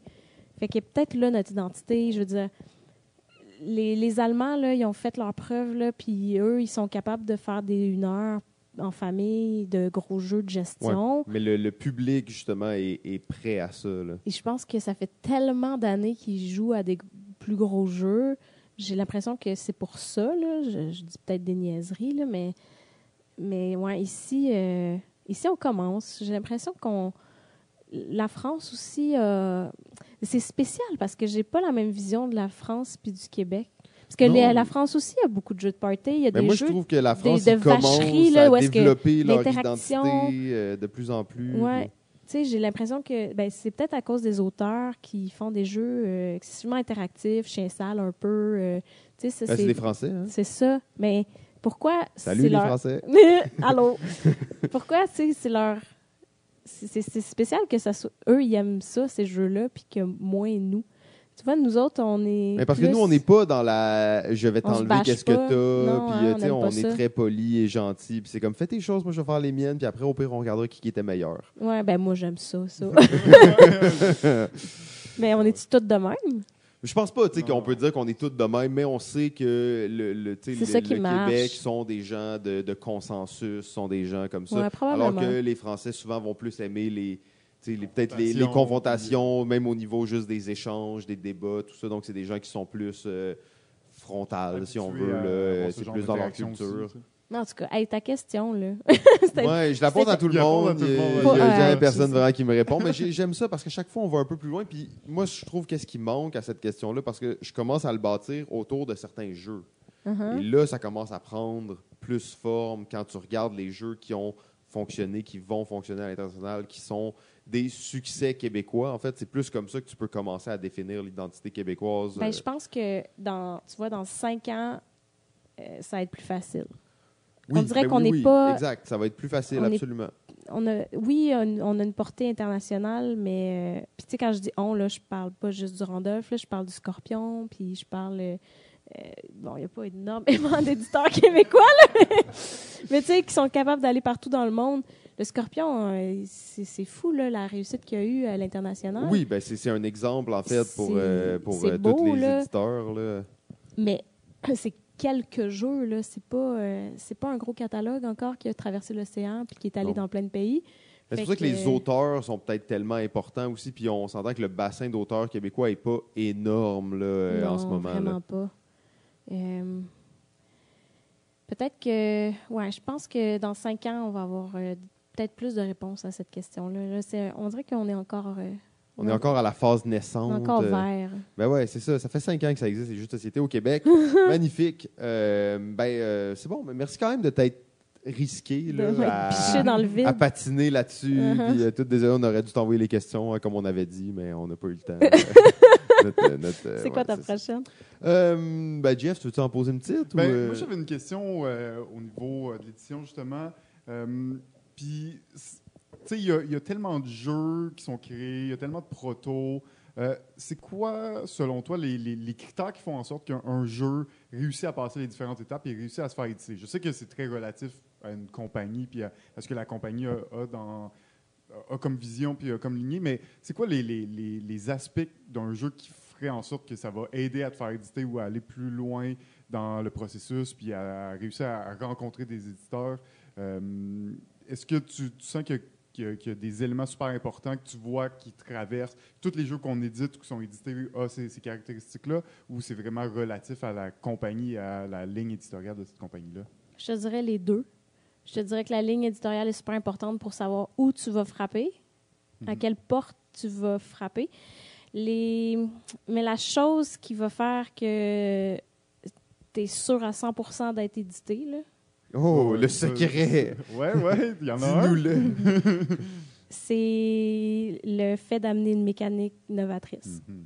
Je pense que c'est le secret. Pour vrai, qui est là, bonne. on est- Ouais, qui est est bonne. là, Oui, parce que oui. novatrice, euh, ça peut non, être ça pourrait être comme ça marche pas. genre là. marcher Non. sur des Faut que caca. ça temps, fonctionne. jeu. Il faut, il faut que dès que tu joues, que tu te dises wow, puis que tu te dises j'ai jamais vu ça ailleurs. Mm. Ça, ça capote. Parce que si tu es capable de faire dire quelqu'un j'ai jamais vu ça ailleurs, Quand il y a c'est- 4000 jeux qui quand- sortent quand- quand, la- quand tu as une quantité phénoménale de jeux de plein de mécaniques novatrices quand même, il y en a qui restent novateurs. Ben ça, c'est un, un, un bon départ, mettons. J'ai dit 100 là, peut-être 90 là. Parce que c'est vrai que tu peux faire euh, un truc de marde qui s'est jamais vu, mais que... Ben peut-être pas. Peut-être que ça sera pas de la marde. Tu sais, Quand tu je nous parlais du jeu avec la, la crotte de nez, là, puis tout, là, ce C'est jeu-là, novateur. Il, il a été édité, là. Ben c'est ça.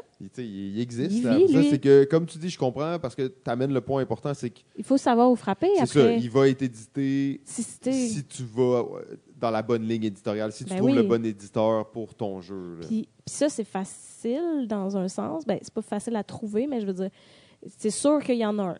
Dans, je- dans tout le, le monde, là, il y en a un qui est fait pour toi, Mm. puis qui va, être, qui va aimer ton jeu, puis qui va tomber en amour avec ton jeu, ou qui va, qui, qui va répondre à ses besoins, à lui, d'éditeur.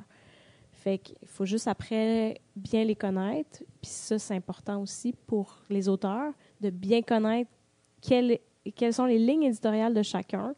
Parce que ça donne rien de venir cogner au Randolph en ce moment puis de venir nous proposer un jeu de deux heures de Wargamer. tu sais.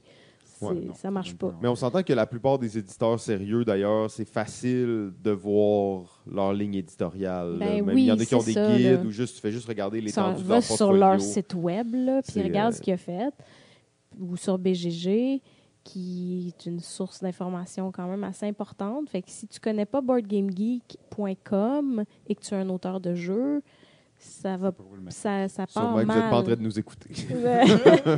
ouais. Euh, fait que, ouais, il y, a- y a quelques clés, là, mais. euh, puis après, mais tu vois, il y a un jeu qui a été édité euh, que j'ai trouvé au Jab, qui était dans les- la section à Pierre, qu'on a essayé de jouer. Et Pierre n'a pas pu nous l'expliquer parce qu'il n'a pas eu le temps. Puis, pour vrai, les règles, là, je- je- c'était le pire fouillis de règles que j'ai vu de ma vie. OK? Je- euh, tu peux pas le lire. Il faut faire, pour jouer à ce jeu-là, il faut que tu retranscrives les règles puis que tu les retries. Ah, ok, ça- Pour le être capable de le jeu? lire. Le jeu. Est-ce que c'est ça le jeu? Ouais, il y a ça de jeu. Puis attends, pour vrai, j'ai fait une photo Instagram de ça parce que ça n'avait pas de bon sens. Je vais te lire au moins une phrase. Une, une phrase épique, OK? Euh, si le comp... Attends un peu. C'est parce que c'est un, c'est un éditeur italien, hein? OK, puis ça, c'est une traduction. là, traduction française. là. Si le complètement de la carte client le prévoit, par effet des talents des garçons ou des primes de productivité, le joueur reçoit immédiatement les éventuelles ressources extra qui lui reviennent et procède immédiatement à un contrôle de capacité sur le plateau. Wow. Magnifique. Euh, ouais. Puis, euh, il appelle. Ah, C'est, non, non. Je, peux non, non, c'est bon. je vais m'arrêter là. Google, C'est- euh, C'est, c'est pire que de la. Puis après, là, Puis c'est. ça, c'est un jeu qui est édité, que des gens peuvent acheter. on Ouais, s'entend, fait que, tu sais, là. même. Tu sais, chaque torchon trouve sa guenille, là. Oui. Ah, ouais. Ben, ça se peut qu'il y ait des jeux de merde aussi qui se fassent éditer, puis. Très possible. Puis, coudon, il y aura eu un print. Ouais, ouais. Puis, Puis euh, maintenant, Kickstarter, j'imagine qu'il y a encore plus de chances qu'il y ait des jeux. Justement. Ouais. Surtout, des fois, c'est pas tant que le jeu est mauvais, mais que il- le travail d'un éditeur est, peut être sous-estimé par certaines personnes, par Ouais. certains auteurs qui disent ben moi, j'ai créé le jeu, je peux l'éditer et le faire. Et c'est en fait, c'est là que le travail de l'éditeur est tellement important. Là. Ben, tu vois, là, c'était un vraiment mauvais exemple parce que c'est un jeu d'un éditeur. Mais bon, écoute, Ben, il, il y a, des décidé. éditeurs qui ont peut-être Il moins a, de fait, il a fait le choix de, faire une langue qu'il ne comprenait pas. Là. Euh, enfin, mais la clé, ouais, il y a plein. de- le- Sais-tu quoi? là? Allez voir les, les, les jeux qui gagnent le Spiel. là. Ça aussi, c'est quelque chose d'assez important. Mm. Des nominés, c'est tous des jeux qu'il faut connaître parce que il y a des choses à comprendre de ces jeux-là quand on est un auteur, là, puis qu'on veut aller plus loin. Je pense qu'il y a, ouais, c'est plein de, c'est plein de clés importantes dans les Spiels des CRS. Fait que, ouais, ça, c'est, ça, c'est à checker aussi. Après, euh, si c'est un bon thème ou un bon design, euh, ça aide pas. Ça, je veux dire, ça n'a pas d'impact. Ça, ça peut aider, mais ça n'a pas d'impact. Parce qu'un éditeur va toujours avoir le dernier mot. hein. Ouais, ça, ça se peut que le jeu, ce soit un jeu de, de lapin, puis ça finisse en jeu de Troisième Guerre mondiale. Ça se peut. ça, c'est peut-être un exemple un peu extrême, là, mais c'est très possible. Euh, sinon, ben, en fait, si j'ai bien compris, donc en 2019, si les gens font des roll and write, ils ont des bonnes chances d'être édités, c'est ça? Oui. C'est les trends. En même, temps, euh, en même temps, il a fallu que tu te fasses euh, signer en 2018 pour qu'il sorte en 2019. Ah, là. vous avez raté la trend. Ouais, si tu te fais signer en c'est 2019, ça sortir en 2020. Il n'y en a pas assez, tard. roll and write. Il n'y en a pas assez, mais c'est un genre qui explose, on s'entend. Il y en a- tu sais, quoi? Il y en a comme 3, 4 qui ont de l'air très bons qui viennent Oui. de sortir. là. Oui, oui, absolument. Puis, c'est des. Attends, des roll and write ou des paper pen? Ouais, ben moi je pense que c'est bizarre parce que c'est pas vraiment un roll. Tu sais, mettons Welcome, c'est pas. un- Paper pen. J'ai-tu dit paper? Oui, j'ai dit Paper pen, ouais, c'est bon. Mais tu sais, Welcome, c'est pas un roll and write. Non, c'est ça. C'est pour ça, c'est un paper pen. Sauf qu'il y a plein de jeux de papier crayon qui sont pas ce concept où je vais cocher des cases en fonction de certains attributs. Tu sais, fait que Paper Pen pour moi c'est large parce que c'est tous les jeux de papier et de crayon. tu sais. Ben oui, mais ils sont, ils sont tous sur le même frame de petits jeux, non? Ben non, il y en a où ça va Quel être gros jeu tu vas cocher des affaires? Non, non, non, mais mettons, je me dis plus, tu sais, mettons Telestration, tu sais, c'est un genre de. Ben non, c'est pas un paper pen. Un paper pen, tu coches des petites cases. Ok, ok, c'est ça, le- c'est ça le terme. Ben, là. selon moi, oui. Là. ok, ok. ben, Telestration, c'est bon. non, non, c'est pas un paper pen. Ok, C'est- ben c'est- on va, on va trouver le bon terme, là. Moi, c'est un roll pen. and write, mais. c'est- Qu'est-ce qui est un roll and write? Euh, c'est- Telestration? Non, non, non. Telestration, c'est un exemple de jeu de papier et de crayon, là. Non, non, euh, Welcome, c'est un roll and write. Là. Même C'est s'il y la a pas même de dés. mécanique que toutes les autres roll and write. tic-tac-toe, eux qui c'est un paper pen, là. Ouais. Pour moi, là. Mais bon, peut-être que je me trompe Mais, sur le euh, terme, là. C'est pas clair, les traductions encore de mécanique. Mais comment? Wow. Ok, trouvons la traduction francophone. Oui, en fait, on C'est pourrait quoi? trouver. Euh, c'est euh, choisis et coche. Bon, c'est parfait, ça. OK, donc les jeux de choisis et coche comme Ouais. Welcome sont très populaires ces temps-ci. Euh, très futé aussi, qui a gagné d'ailleurs euh, le Spiel Gamer euh, Mhm. l'année dernière. Et en fait, là, j'ai vu récemment plusieurs jeux qui vont sortir euh, dans cette mécanique-là. En fait, brûlons du papier. Non, non, t'es plastifié, puis c'est bien correct. Oui, ça, c'est Ouais. c'est bon. Mais Ça, c'est quand bon. même- Ils devraient les vendre, C'est plastifiés. quand même Ouais, drôle c'est parce que quelqu'un a fait remarquer qu'un des premiers roll and write qui est sorti, c'est un jeu qui s'appelle Saint-Malo. Je pensais que c'était Yahtzee. Ouais, moi aussi. ah, d'accord, mais mettons dans, dans les jeux modernes. Oui, ça fait 15 ans. Saint-Malo, OK? Saint-Malo, Ouais. premier jeu là, moderne. Puis qu'est-ce qu'il y a dans le jeu? Des plaquettes, pas de papier, c'est des plaquettes plastifiées où tu vas écrire dessus, tu vas effacer. Depuis ce temps-là, toutes les roll and write, c'est du papier et du craie. Ouais, mais on est dans une société Mais c'est Quand même spécial. Capote sur la surconsommation. puis, euh, mais on arrive d'ailleurs à une question euh, qui est euh, plus à champ gauche un peu euh, pour notre invité. Euh, bateau, bateau. Bateau, bateau. Mouchoir réutilisable. Je suis personnellement un utilisateur de ces mouchoirs. J'aimerais croire peut-être l'un des premiers. euh, Ouais, oui, absolument, un des premiers. En fait. C'est vrai. Euh, et je les adore, en fait, euh, ces Ouais. mouchoirs réutilisables-là. Peut-être juste nous parler un peu de l'esprit derrière ça. Là, on parle justement de papier euh, et tu nous parlais de le plastifier. Moi, je suis bien d'accord. Ben, ouais, le plastique, c'est pas la meilleure option, mais c'est une meilleure option quand même que le papier. là. oui, oui, moi, je suis. Parce qu'au ça. moins, euh, on- ça, ça dépend du nombre de games. Hein? Si tu prévois faire autant de games qu'il y a de papier dans ta boîte, t'as pas besoin de les plastifier. Non, c'est clair. mais, euh, ça. Ça fait moins de déchets. oui, oui, non, non, mais moi, le problème, c'est juste que, tu sais, c'est que c'est un déchet dès le Ah oui, ça a départ. pas de bon tu sais, Dès que tu c'est stupide. Mais tu vois, puis c'est pour ça que c'est niaiseux, mais cette vision-là est importante aussi dans ma job. Euh, c'est important, c'est faire un print là, qui utilise tellement de papier. Puis, tu sais, il y a des. je- vous savez sûrement que quand on imprime des cartes, puis euh, nous, on imprime presque juste ça, des cartes, euh, il y a des planches, puis il y a souvent des, des bouts qui sont pas utilisés parce que tu fais tant de cartes, puis il y en a genre huit qui qui, vont être jetées. Huit cartes jetées par boîte de jeux produite, c'est énormément de papier jeté, puis moi, ça me rentre pas dans la tête. Non, mais ça, je suis pas capable. Puis c'est pour ça que pour Lynx, on avait décidé d'augmenter un tout petit peu la planche, mais de faire un pack promo pour chaque jeu qu'on a fait faire pour que ça Mm. rentre pile poil sur une planche. Très cool. Fait qu'on a fait un petit jeu qu'on peut jouer dans les conventions, puis que je donne d'ailleurs dans tous mes envois de bateau-bateau maintenant. Ah ouais. Fait que Cross promotion. oui, ben oui, c'est ben on en a tellement que que je trouve ça cool de donner ça en cadeau. Fait que les gens qui commandent une boîte de mouchoirs, euh, ben je leur envoie euh, un, un aperçu du jeu Lynx là, qui Comme ça ils connaissent aussi l'autre facette un peu de moi.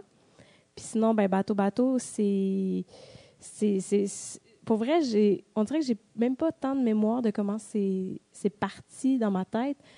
Mais tu sais au départ je voulais euh, je voulais un peu décrocher de mon écran.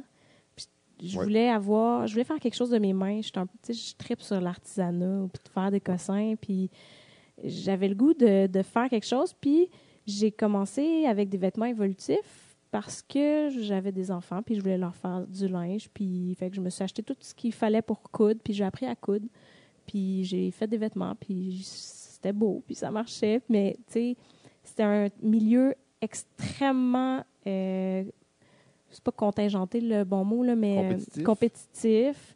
euh, concurrentiel il y a beaucoup de concurrence donc je pouvais pas tant en vivre ça donnait pas grand chose finalement à temps plus un partiel hobby là, où tu le faisais pour tes Ouais, enfants. puis c'était à temps partiel, puis j'en vendais pas assez pour justifier que je, dev- je devrais prendre du temps pour en vendre. Fait que je voulais comme quelque chose, je voulais continuer, mais avec quelque chose qui se retrouvait pas sur le marché pour avoir un avantage concurrentiel, puis trouver quelque chose qui qui existait pas. Puis j'ai pensé au mouchoir parce que ben je me mouche quand même souvent, puis je trouvais ça poche ce qu'il y avait sur le marché. Il n'y avait pas d'options, il y avait les options en coton des grands carrés de coton qui, je trouvais, n'avaient pas de sens.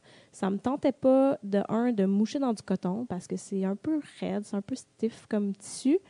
Euh, Puis des grands carrés, je trouvais ça comme pas, pas facile d'utilisation parce qu'après, il faut que tu te mouches dans un coin, puis il faut que tu te remettes ça dans les poches, puis après, il faut que tu retrouves l'autre coin que tu t'es pas mouché avec. Mais si tu encore frais un peu, ben, tu finis par avoir les doigts pleins de morve. Ouais, mais ça, j'aime. Des fois, j'aime quand même ça parce que j'ai des les vieux mouchoirs de Ouais. mon grand-père, en fait. Et ça, j'adore ça parce que là, je me sens vraiment comme dans l'ancien temps quand je me mouche avec ça. OK, ben quand Les tu as un référent. dégueulasse, sauf que moi, Ben, j'aime ça. c'est pas c'est pas dégueulasse, mais toi, tu as un attachement, là, c'est correct. Je respecte ça. Sais, puis- je préfère quand même les petits, là, les petits mouchoirs. C'est parce que les petits.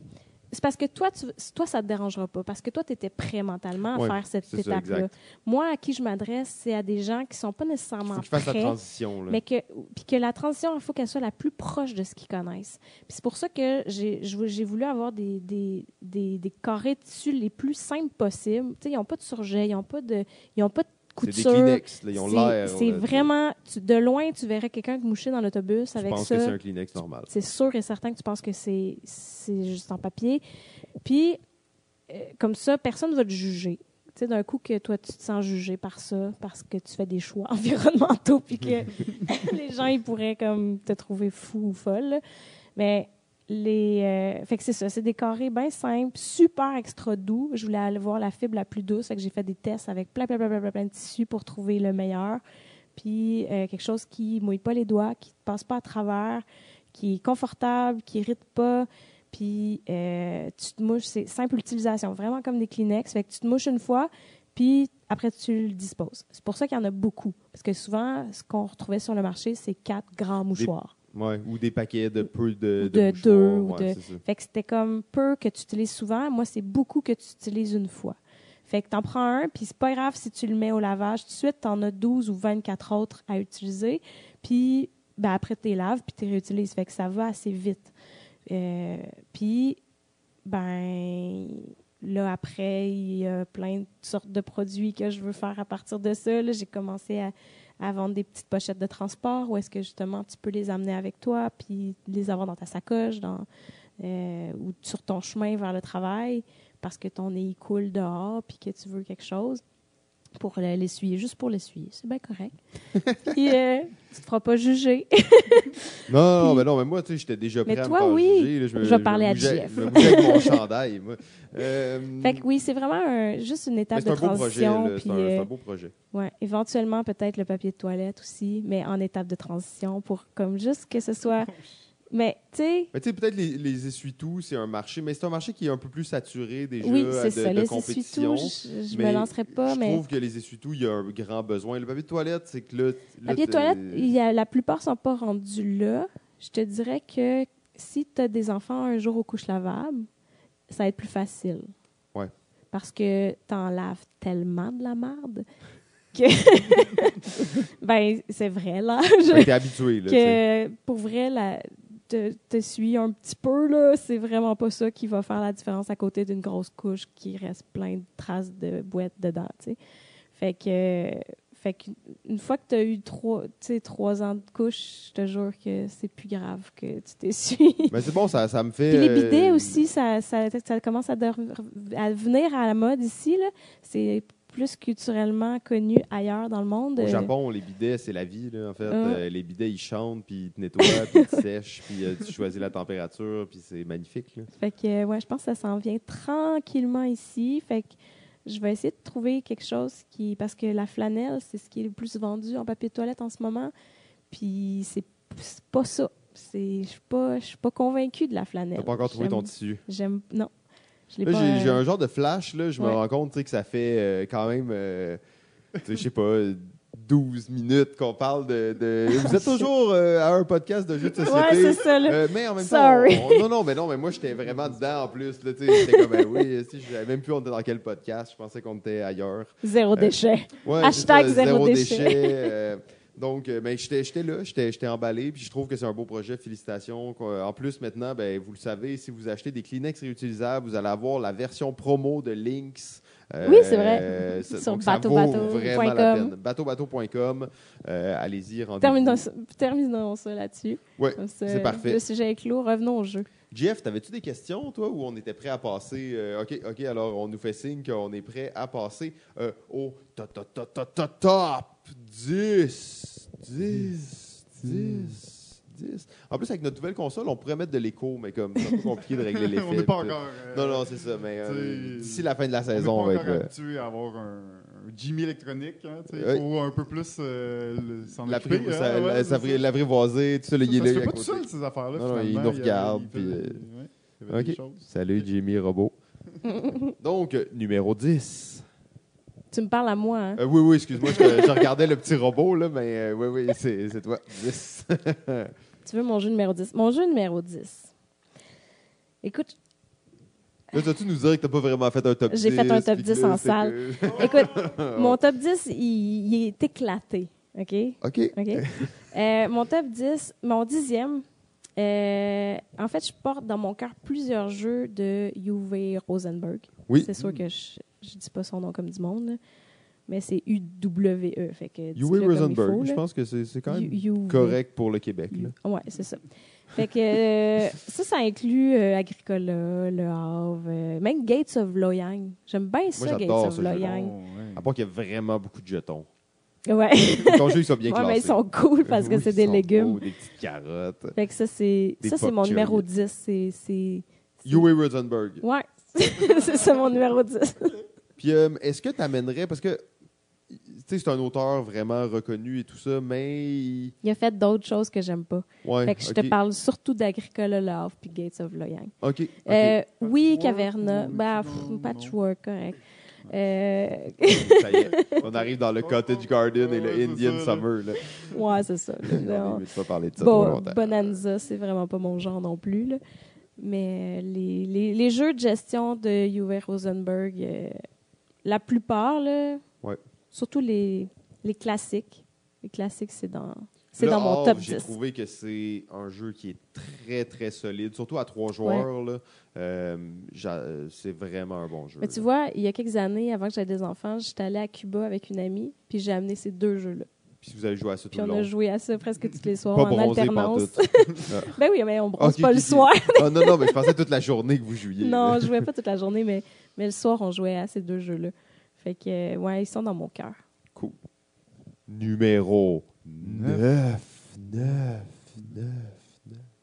Un peu dans la même idée, euh, mais je vais vraiment être. euh, je vais englober beaucoup plus de Tu choses. de nous t'as pas vraiment fait un top 10. J'ai vraiment un top 10. Euh, Top 10 d'auteurs, c'est ça? un- J'ai dit éclaté. C'est un paquet de différents numéros. en tout cas, Fait que euh, numéro 9, c'est euh, tous les jeux de Stephen Feld. Toutes les ouais, rien de moins. On va toutes les lister. En fait, là. Non, mais j'ai vraiment une curiosité infinie pour tout ce qu'il fait. Fait que je vais toujours être euh, contente d'essayer son prochain jeu, même si c'est pas mon préféré. Euh, Il y a toujours quelque chose a- qui... Moi, je veux toutes les jouer, puis sans exception, parce que j'adore sa façon de, ben, de, de- de créer créer, ses jeux, jeux. j- j'aime sa touch, j'aime euh, j'aime à quoi il réfléchit, comment il réfléchit, puis ce que ça donne au bout du compte. C'est toujours assez différent, tu sais. C'est contrairement à Rosenberg, qui est quand même pas mal tout le temps dans le même dans la même dans le même style. Feld, il est un peu plus. euh, il, il a ses bases, mais il les éclate un petit peu plus. Ouais, il explore. Il, il va un peu plus loin. Fait que. Puis je peux même te donner un top 3 de Feld. C'est bon, on va Dans le mon prendre. numéro Rendu 9. là, on va le prendre. Euh, en, en troisième position, euh, ex aequo. Bora Bora et Strasbourg. Bora, bora. En numéro 2, Trajan. Puis en numéro 1, Bruges. C'est funky, hein, comme top. Ah ouais, Mais c'est- les châteaux de Bourgogne. Ben, il est un peu plus loin. Il est, peut-être dans mon top 5, mais il est pas dans mon top 3. Ok. Bruges, là, je l'ai joué à mon mariage. À ton Ah mariage. ouais, ah Ben, on a fait notre mariage, euh, on le faisait au Randolph. On faisait un, un après-midi jeu. Fait que, puis moi, je voulais jouer à Bruges parce que C'était ton jeu. Puis... Je- à partir de ce jour-là, je me suis dit, ben, ça doit être clairement être mon préféré de Feld si je veux jouer à ce jeu-là pendant mon mariage. Ben le non, jour le clair. plus important de ma vie, euh, je veux jouer à Bruges. Là. Ah, pourquoi Ben, j'ai pas joué à mon numéro 1? non, j'allais dire, c'est- OK, c'est son numéro 9 au jour le plus important de sa vie. oui, c'est ça. Numéro 8. 8. 8. Je pense que tous les jours où je joue, c'est des journées importantes dans ma vie. Euh, le numéro 8, c'est euh, les board games de Wolfgang Warsch. OK, ouais, Donc- c'est spécifique. Fait que pas de mind, c'est ça? C'est ça! c'est ça qu'elle veut dire, pas de mind. Il peut Juste- les jeux de dés. Euh, j'y reviendrai, j'y reviendrai plus loin. Euh, fait que c'est, c'est les board games de. là, il y en a pas mal, juste deux, je pense. Il y a Di Quacksalber euh, de que- quelque chose, puis il y a Tavernen euh, Im de Towndal. là. On va vous revenir avec les vrais noms dans la description, c'est juste clair là, pour que les pas gens qui. Fuji, hein? Oui, j'ai joué à. Fou- C'est pas un board game. Je parle, euh, je parle de, de jeux de gestion. Ces jeux de gestion, là. Ce jeu. Attends, ce gars-là, il capote, là. Ben là, il fait quoi? C'est, comme une vedette, cinq là. jeux par année. Mais euh, pour vrai, le Tavernan, là, le nouveau que j'ai joué au Jab d'ailleurs, j'en ai pas parlé tantôt parce que je voulais pas le spoiler, mais c'est c'est c'est bon. OK. C'est- C'est c'est si bon. Il, il réinvente un peu le draft de dés, où est-ce que où est-ce qu'après nos dés vont aller faire des actions, puis euh, des cartes, puis deck building, puis tout. Puis quoi, donc quoi que en ça plus, le on ben, même pas le c'est nom bon. du là. jeu à vous donner. fait que, euh, Quoi que ça le beurre, c'est le jeu de chaudron. Là. On Ouais. l'appelle de Les même. potions magiques. Hashtag le jeu de chaudron. De sorcière.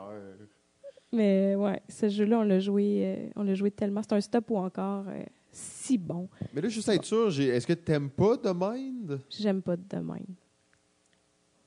T'es une hater de The Mind? Euh, C'est pas l'as d'or, The Mind? Ouais, c'est l'as Ok, d'or. mais c'est. Je suis pas une hateuse, mais ça me, ça me laisse tellement perplexe, ce jeu-là. Je comprends. Je comprends qu'il est bon. Je comprends qu'il a un potentiel. Je sais pourquoi il a gagné. Je, il, il répond à tout ce que j'ai dit tantôt. Il y a une, il y a une mécanique novatrice. C'est jamais vu. C'est c'est parfait. Euh, il avait raison d'être édité. Il avait raison de gagner tous les prix. Puis ça, je dénigre pas ça. Puis En tant que joueuse. mais moi, j'aime pas ça le jouer parce que euh, je trouve que ça sert à rien. Mais c'est parce que ça va à l'encontre de ce que je cherche dans les jeux de société. Ouais. Euh, j'ai le goût de réfléchir dans la vie.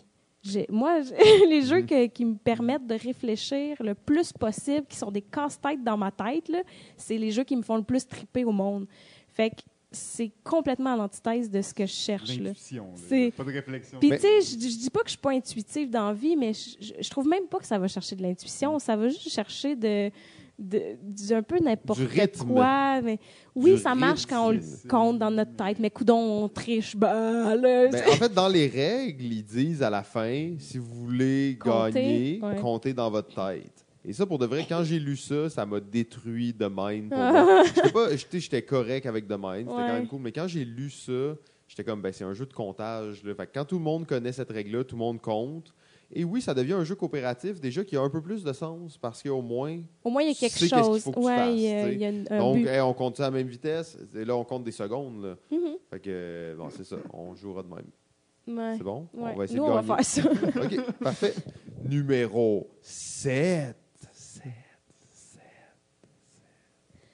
Mon numéro 7, c'est un jeu, puis ça s'appelle Terraforming Mars. Oh, lui, il méritait sa place solo. Wow. C'est sûr que c'est le seul jeu de ces auteurs-là, non? Ou... En tout cas, peut-être que... C'est pas une, une- c'est pas une question de jeu d'auteur. Je sais pas, même pas vraiment c'est qui l'auteur. Je sais que c'est suédois, je connais un peu son nom, mais euh, c'est c'est vraiment pas pour lui, mais pour le jeu qu'il a fait. C'est selon moi, c'est un des meilleurs deck builders d'envergure sur le marché. là. En fait, un des meilleurs jeux, euh, toutes catégories confondues. Il est dans ton top 7. J'ai tout le temps le goût de jouer à ce jeu-là. Tu me proposes une partie de nage, je vais embarquer dedans, même si elle dure deux heures, parce que oui, elle va durer deux heures, mais, euh, mais c'est bon. C'est du bonbon. C'est- Pour moi, c'est du bonbon. Absolument. je Mais c'est hardcore un peu, là. C'est Mais c'est hardcore, mais j'ai joué avec des gens réellement qui. J'aurais présenté n'importe quel autre jeu de cette densité-là, et pour de vrai, ça n'aurait pas marché. Ouais. Mais avec Lui, Terraforming, marchait. ça l'a parce marché. qu'il est fluide, euh, ça sais, les marche gens bien, qui les n'ont peut-être pas gagné, ils sont, mais ils ont compris. sont simples, ouais. Clairement. euh, l'iconographie, elle est folle dans ce jeu-là. Le jeu est pas si beau, mais l'iconographie elle est juste trop bien faite. Ouais. C'est tellement bien pensé. Je rêve, en fait, euh, quand les neuf extensions vont être sorties, de faire une partie épique avec toutes les extensions. Mais tu vois, moi, je vais être peut-être un peu trop puriste, puis je vais vouloir retourner à la base. Vanilla. Euh, Ouais. La seule chose qui manque dans ce jeu-là, en fait, c'est les inserts euh, de plastique pour. Ouais. jouer. Moi, j'en ai acheté, là, puis en fait, j'ai joué. euh, J'aurais pu sans, là, mais Mhm. euh, peut-être que je suis rendu un peu trop fancy. Mais c'est le, le- le seul vraiment défaut de ce jeu-là pour moi, c'est que les, la place où on met nos cubes, ben, c'est un petit carton tout mince, puis ça bouge Ouais. beaucoup. Sinon, euh, c'est un jeu qui est, qui est presque parfait, en fait. Comme tu dis. Numéro 6. 6. 6. J'ai euh, j'ai un ex aequo ici aussi d'entrée. Je sais pas, pour vrai, je suis pas capable de décider. C'est parce que c'est un vieux puis un, un qui va perdurer aussi encore longtemps. C'est Expressio puis Telestration. OK, ouais. C'est, selon moi, c'est, ben, je pense que c'est c'est vraiment mes jeux de party préférés. Euh, Expressio, j'ai, ça fait, in- ça fait, ça fait tellement longtemps que j'ai pas joué, mais Mais Expressio, là, Mais c'est un genre de cranium, là? c'est, ou- mais en mieux, OK. Parce que tu peux faire plus de choses. Tu choisis comment tu donnes tes indices. Ouais. OK, OK. Non, clairement, il, est- il est, il est brillant, puis euh, c'est vraiment le jeu parfait de devinette. Parce Ok. qu'il éclate Cranium, parce que Cranium, ça reste un board, là. Ouais, c'est un roll and Ouais. move, là, Fait puis que- euh, où t'as des défis à faire, puis... euh, Fait qu'Expresso, il va un peu plus loin. Il y a un fil de fer, tu peux faire des cossins. Puis oui, c'est vrai, tu choisis comment tu fais deviner. Puis plus c'est tough à faire deviner, ben plus ça donne de points. Fait C'est relatif au mot. Aussi, OK, là. ça, c'est intéressant. Puis il y a plusieurs techniques. Là, Il y a le mime, il y a, il y a un, un son, genre, Un mot ou deux mots. des bruitages. Là? des bruitages, Moi, les euh, bruitages, je suis bonne. Tu peux faire. euh, Fais-nous deviner quelque chose. Ah, là. mais ça fait clown, trop longtemps. La face de clown, c'est comme un mime, mais où Il aurait tu peux fallu que je me juste pratique. bouger ta face. OK. Oui, c'est ça. C'est ça que je fais. Clown. Mais c'est ça que je peux pas faire euh, dans un micro. Ah, Parce que Ouais. ça a pas de... non, c'est juste ça, ça va être dur à deviner. Euh, puis sinon, euh, ouais, c'est ça, tu peux juste bouger la tête, c'est ça. Fait que je fais des mimes Ok. avec ma face. Euh, le, puis Telestration, pour vrai, j'adore ça. Tele- Telestration, ça me fait tellement rire, là. C'est un des jeux les plus hilarants, en fait.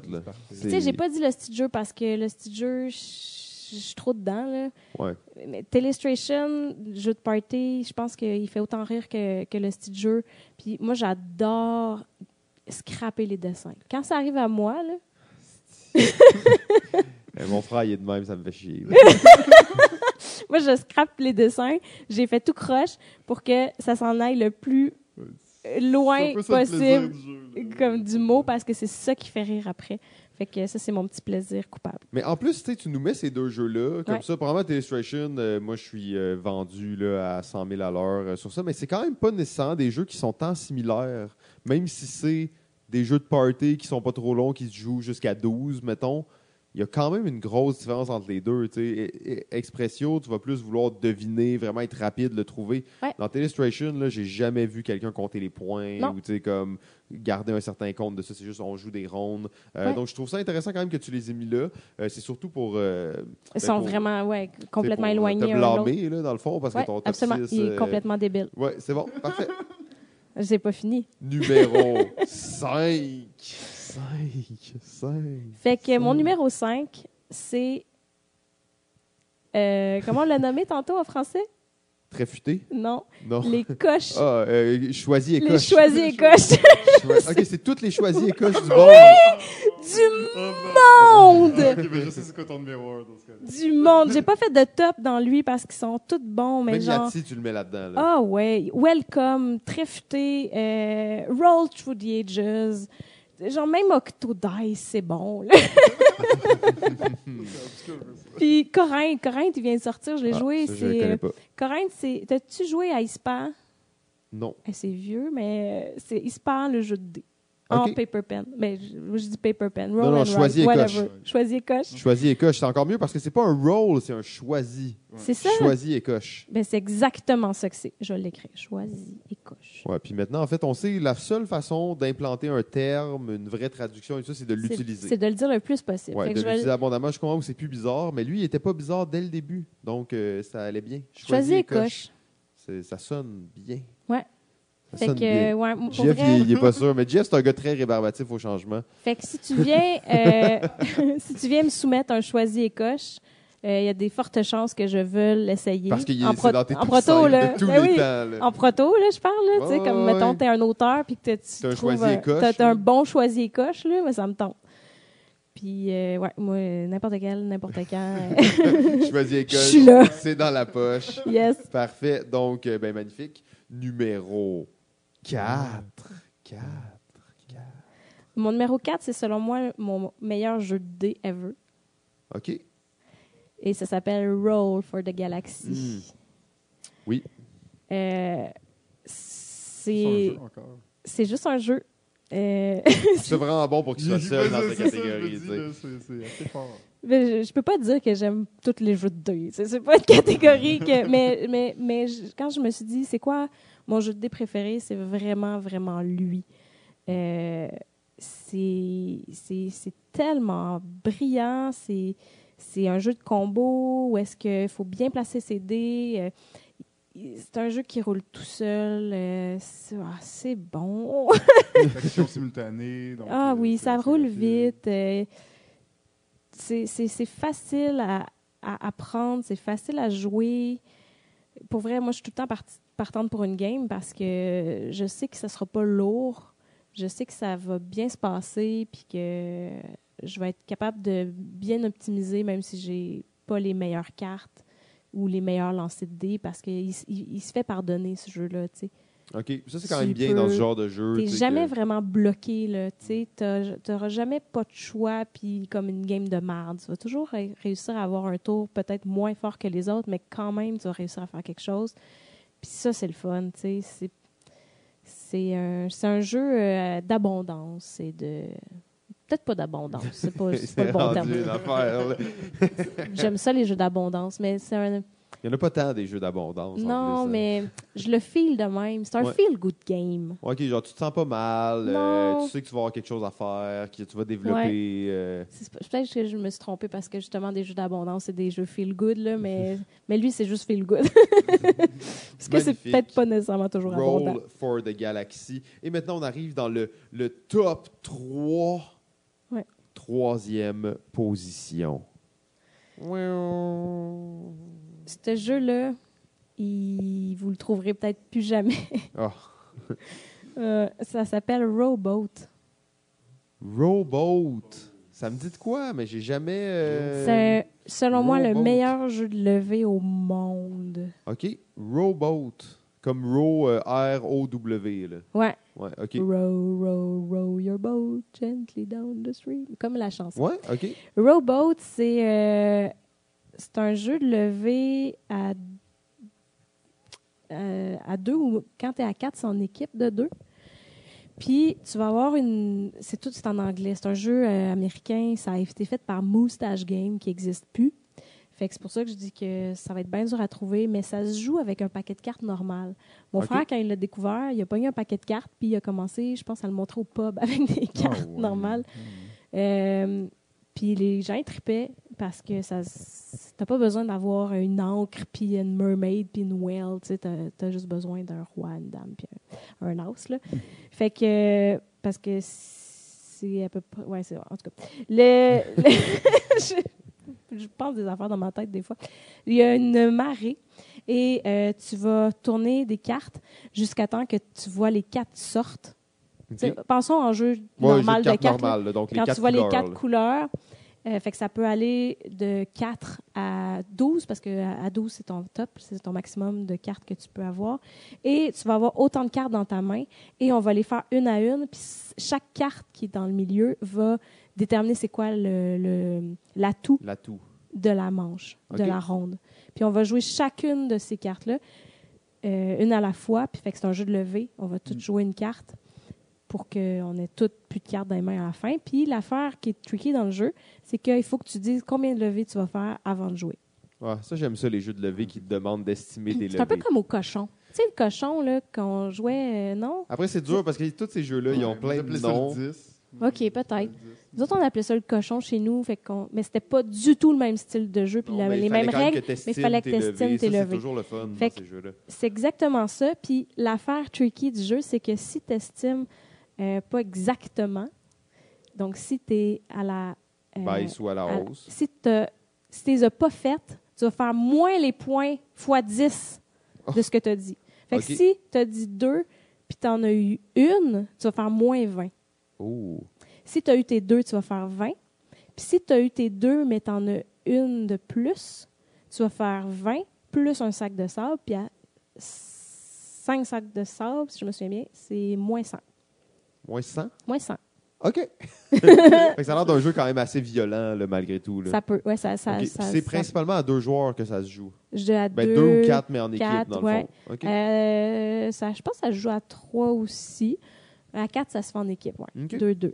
Puis. euh, Rowboat. Fait que j'imagine, là, les gens qui sont intéressés par les jeux de levée pourraient trouver les règles. Pour vrai, ça se trouve sûrement dans des marchés ou des trucs, euh, pas des marchés aux puces au Québec, là, mais je veux dire des, des genre des marchés de Board Game Geek ou, euh, ou sur des sites. euh, Genre Dolorama, là. tu peux acheter le, le, le, le Au jeu Dollarama américain. Ah, ouais, Non, non, juste mais il n'a pas, été, il a pas été, il a, il a pas traversé la frontière ce jeu-là, je Mais pense. toi, quand tu joues, tu joues sur une vraie copie ou tu joues Oui. sur une copie? OK. ok. Moi, là, dans le temps de Moustache Game, là, j'étais.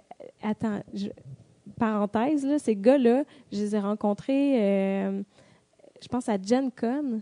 Puis euh, on s'est mis amis avec parce qu'un soir, ils nous ont invités à jouer à un jeu vraiment fucké en anglais qui s'appelait euh, Cards Against Humanity, Ah, un jeu full obscur, genre à l'époque. qui venait de sortir. Oh, wow. Puis on a joué genre à 15 à ce jeu-là, à autour d'une table avec les gars de Moustache Game. Puis c'était complètement. Je dis moustache à toutes les fois parce que c'est un mousse, là, leur.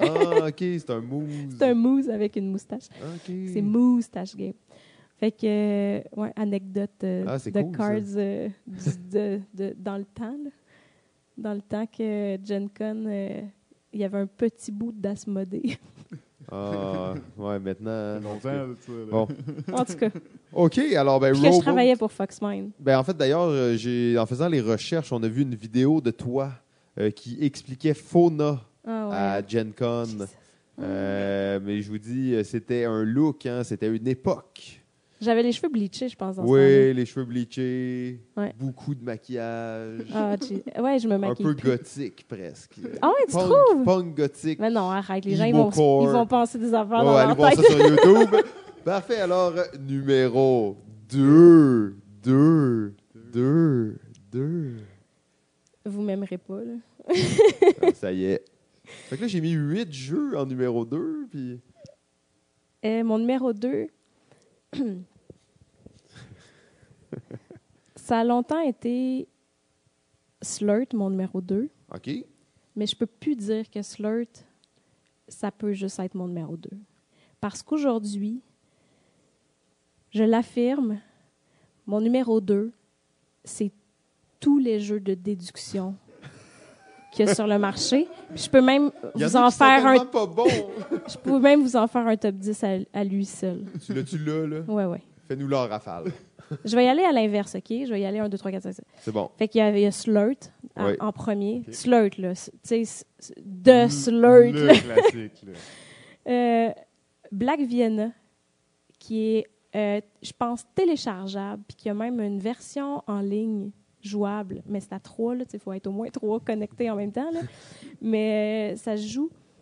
Euh, ça ressemble un peu à Slurt, un petit peu plus simple, mais excessivement épuré et bon, et c'est de la déduction pure. Quand je dis déduction pure, là, c'est clou sans les, Sans les dés. la- les mardes, là. Sans le board, sans, Sans le... les, les, les cordes, Juste puis les les, questions. chandeliers. puis qu'est-ce là. qui est bon, là. Tu sais, juste qu'est-ce que tu as besoin de prendre des notes. Puis il faut bien prendre nos notes. Ah, ça, c'est important. là. C'est important, les jeux, faire vendre des notes. En, en troisième, il y a Chronicles of Crime, qui est si bon. Ensuite, en quatrième, il y a Exit. Exit, tu sais, c'est... Un classique de la destruction de jeu. Oui, je, je l'haïs, mais je l'aime. Je l'haïs parce que ça n'a pas de bon sens de détruire un jeu, puis, puis comme Ouais. le sacré au vidange après, ça Mais me trouble profondément, mais c'est bon, c'est bien pensé. Les, les auteurs derrière ça sont brillants, c'est, c'est, c'est bravo, bravo, bravo. Pas tous, euh, mais je veux tous les jouer pareil. Même s'ils sont de la merde, je m'en fous, je vais le jouer pareil. Pour vrai, là, Exit, Unlock, après, Unlock aussi, il y a eu des mardes, mais il fallait que j'y joue. Il y en a un qu'on, qu'on a dû arrêter au début parce qu'on jouait avec quelqu'un qui commençait euh, à jouer des jeux en- dans la vie, puis on l'a arrêté parce que ça n'y aurait pas donné une bonne expérience. Mais je veux jouer pareil, puis c'est celui des dinosaures. Il a l'air pas faisable, mais il faut que je le joue. Sherlock Holmes, ensuite. euh, Détective conseil. Détective Conseil. Parce que l'autre, là, Sherlock Holmes 13, c'est correct, mais Slurt le bat à plate couture. Parce que Sherlock Holmes 13, il dure comme 13 m- secondes. What's My Word? Ça, ça fait longtemps. What's My Word, c'est un jeu où est-ce que c'est une déduction de mots. Puis que tu, à la mastermind, OK. OK. où est-ce que euh, tu vas essayer de trouver des lettres dans le mot, puis que tu vas essayer de Hmm. trouver c'est quoi le mot par rapport au score que je vais te dire. Fait que si je te Ah. dis un score, tu vas savoir s'il y a des lettres qui sont bien placées à la bonne place, parce que si c'est dans les 1000, un 1000, c'est une lettre bien placée, OK. puis un 500, c'est une lettre, mais pas à bonne place. OK, comme un genre de bonhomme pendu, mais... euh, Ben, comme Ouais, Mastermind. comme Ouais, Mastermind, OK, comme. Mastermind. Ouais. OK, OK. Fait que c'est magique, ce jeu-là. C'est... Ah, je veux plus dire de niaiserie, fait que je le dirai pas. Je pense que c'est Robert Abbott. Non, je, je dis n'importe quoi, peut-être. Euh, ça fait trop longtemps. Hey, ça fait tellement longtemps que j'ai joué à ce jeu-là. En plus, j'avais l'application payante, puis elle est échue à Elle n'existe plus? Ben, ils l'ont pas updaté, les salles. fait que je peux plus jouer avec parce qu'ils l'ont pas updaté. Puis c'est hot parce qu'ils avaient fait une catégorie board games. Ah, fait que c'est juste des Fait que noms de c'était jeux. juste des noms de jeux. Oh. C'était magique. Puis, euh, mais on peut plus jouer parce qu'ils l'ont pas updaté. Euh, ensuite, il y a Mysterium. Mysterium, tu sais, un autre style complètement, mais autant de déduction. Euh, code 777, encore une fois, Ah où oui. est-ce qu'il faut noter, puis que c'est important. Puis, puis ensuite, Dexcape. Dexcape qui est dans la même veine que Unlock, puis Exit, mais qui... qui- Il y en a qui sont un peu moins bons, mais c'est pas grave. Je veux les jouer pareil parce que c'est des jeux de déduction, puis que c'est comme les meilleurs jeux de la vie au monde. Puis c'est ça mon top 10. Fait que là, il n'y a pas de top 1? Mais je te l'ai dit à l'envers, c'est Ah oui, ok, non, non, il y a, on a, ok, oui, de top 10 des jeux de top déduction, ok. Ah oui. Top Non, non, non, t'inquiète pas, Attends, là. t'inquiète pas. Non, non, non, c'est bon. Ça me surprend que ce soit pas le numéro 1. Moi, moi, je, ouais, ouais, à on, ça, on voulait là. parler un peu de ça. là. Je pensais juste que tu nous disais, c'est ça mon top 10, puis là, tu t'en allais. C'est puis ça là, mon top 10 de, jeux mon numéro déduction. 2. Oui, exact, exact. c'est parfait. Il y, a, il y a deux jeux là-dedans que, qui sont pas là, puis tu sais, puis ça m'étonne, en fait. Fait que Je, je- eh, je voulais que je- je- dans- j'en dise 10. Je t'ai dit, je vais faire un top 10 de mon top 2. Non, non, mais il y en a deux qui sont pas là-dedans que Oui. j'aurais espéré qu'ils qu'ils auraient été là dans les Comment jeux de déduction. là. Vas-y. Détective.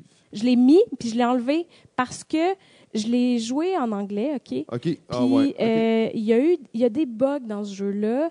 Euh, fait que oui, je veux le jouer, puis je veux le finir, ce Parce que là, on vient jeu-là. de le finir, là, Ah ouais, et hein? j'ai capoté ma vie, en fait. Ben, nous, on est rendu au 2, 2 troisième, c'est OK. comme Oui. une étape, là. Puis, euh, ce jeu-là est excellent. Puis pour vrai, il, il est en 11, là, mais je veux dire, je, je- je vous l'aurais dit, mais il, il fallait que je fasse un top 10. Puis tu sais, j'ai aussi enlevé toutes les escape rooms, les vrais dans la vie, là, Ouais, ouais, ouais, parce que je me suis dit, bon, out of scope de board un game. là-dessus. là. Mais, mais ouais, non, Détective, il était là. C'est juste que euh, c'est un jeu un peu plus d'envergure hein, aussi. Mais ça rappelle beaucoup Sherlock, euh, Détective Conseil, beaucoup de lecture, Ouais. beaucoup, les séances sont longues. En fait, ce que j'ai moins euh, aimé de ce jeu-là, c'est qu'il y a beaucoup de flafla pour rien. Et il y a beaucoup de textes inutiles. Genre, tu arrives à quelque part, puis Ah, on arrive au lab. Ah, j'ai faim. Euh, Ah, comment va, Votre la café est terrible Ah, et votre ordinateur euh, vous dévoile plein d'informations inutiles. En fait, ma Ça- femme, ça à rien. skippait les bouts. Elle était juste comme vois, ça pas aussi, rapport. Ça, ça, ça fait aucun sens, puis c'est juste plate, puis Mais on veut juste en venir au. Oui, mais ça, c'est bon. là. ça, je suis d'accord. Ils ont peut-être mis un peu trop de sauce sur les textes. Là. Je suis d'accord. Ils auraient La pu sauce, couper ça de dis, moitié. c'est comme... Ouais, ils ont mis la sauce et la relish qui vient avec. Ouais. Euh, et l'autre, c'était, je suis Ouais. pas exactement sûr, mais c'est euh, Sherlock Q.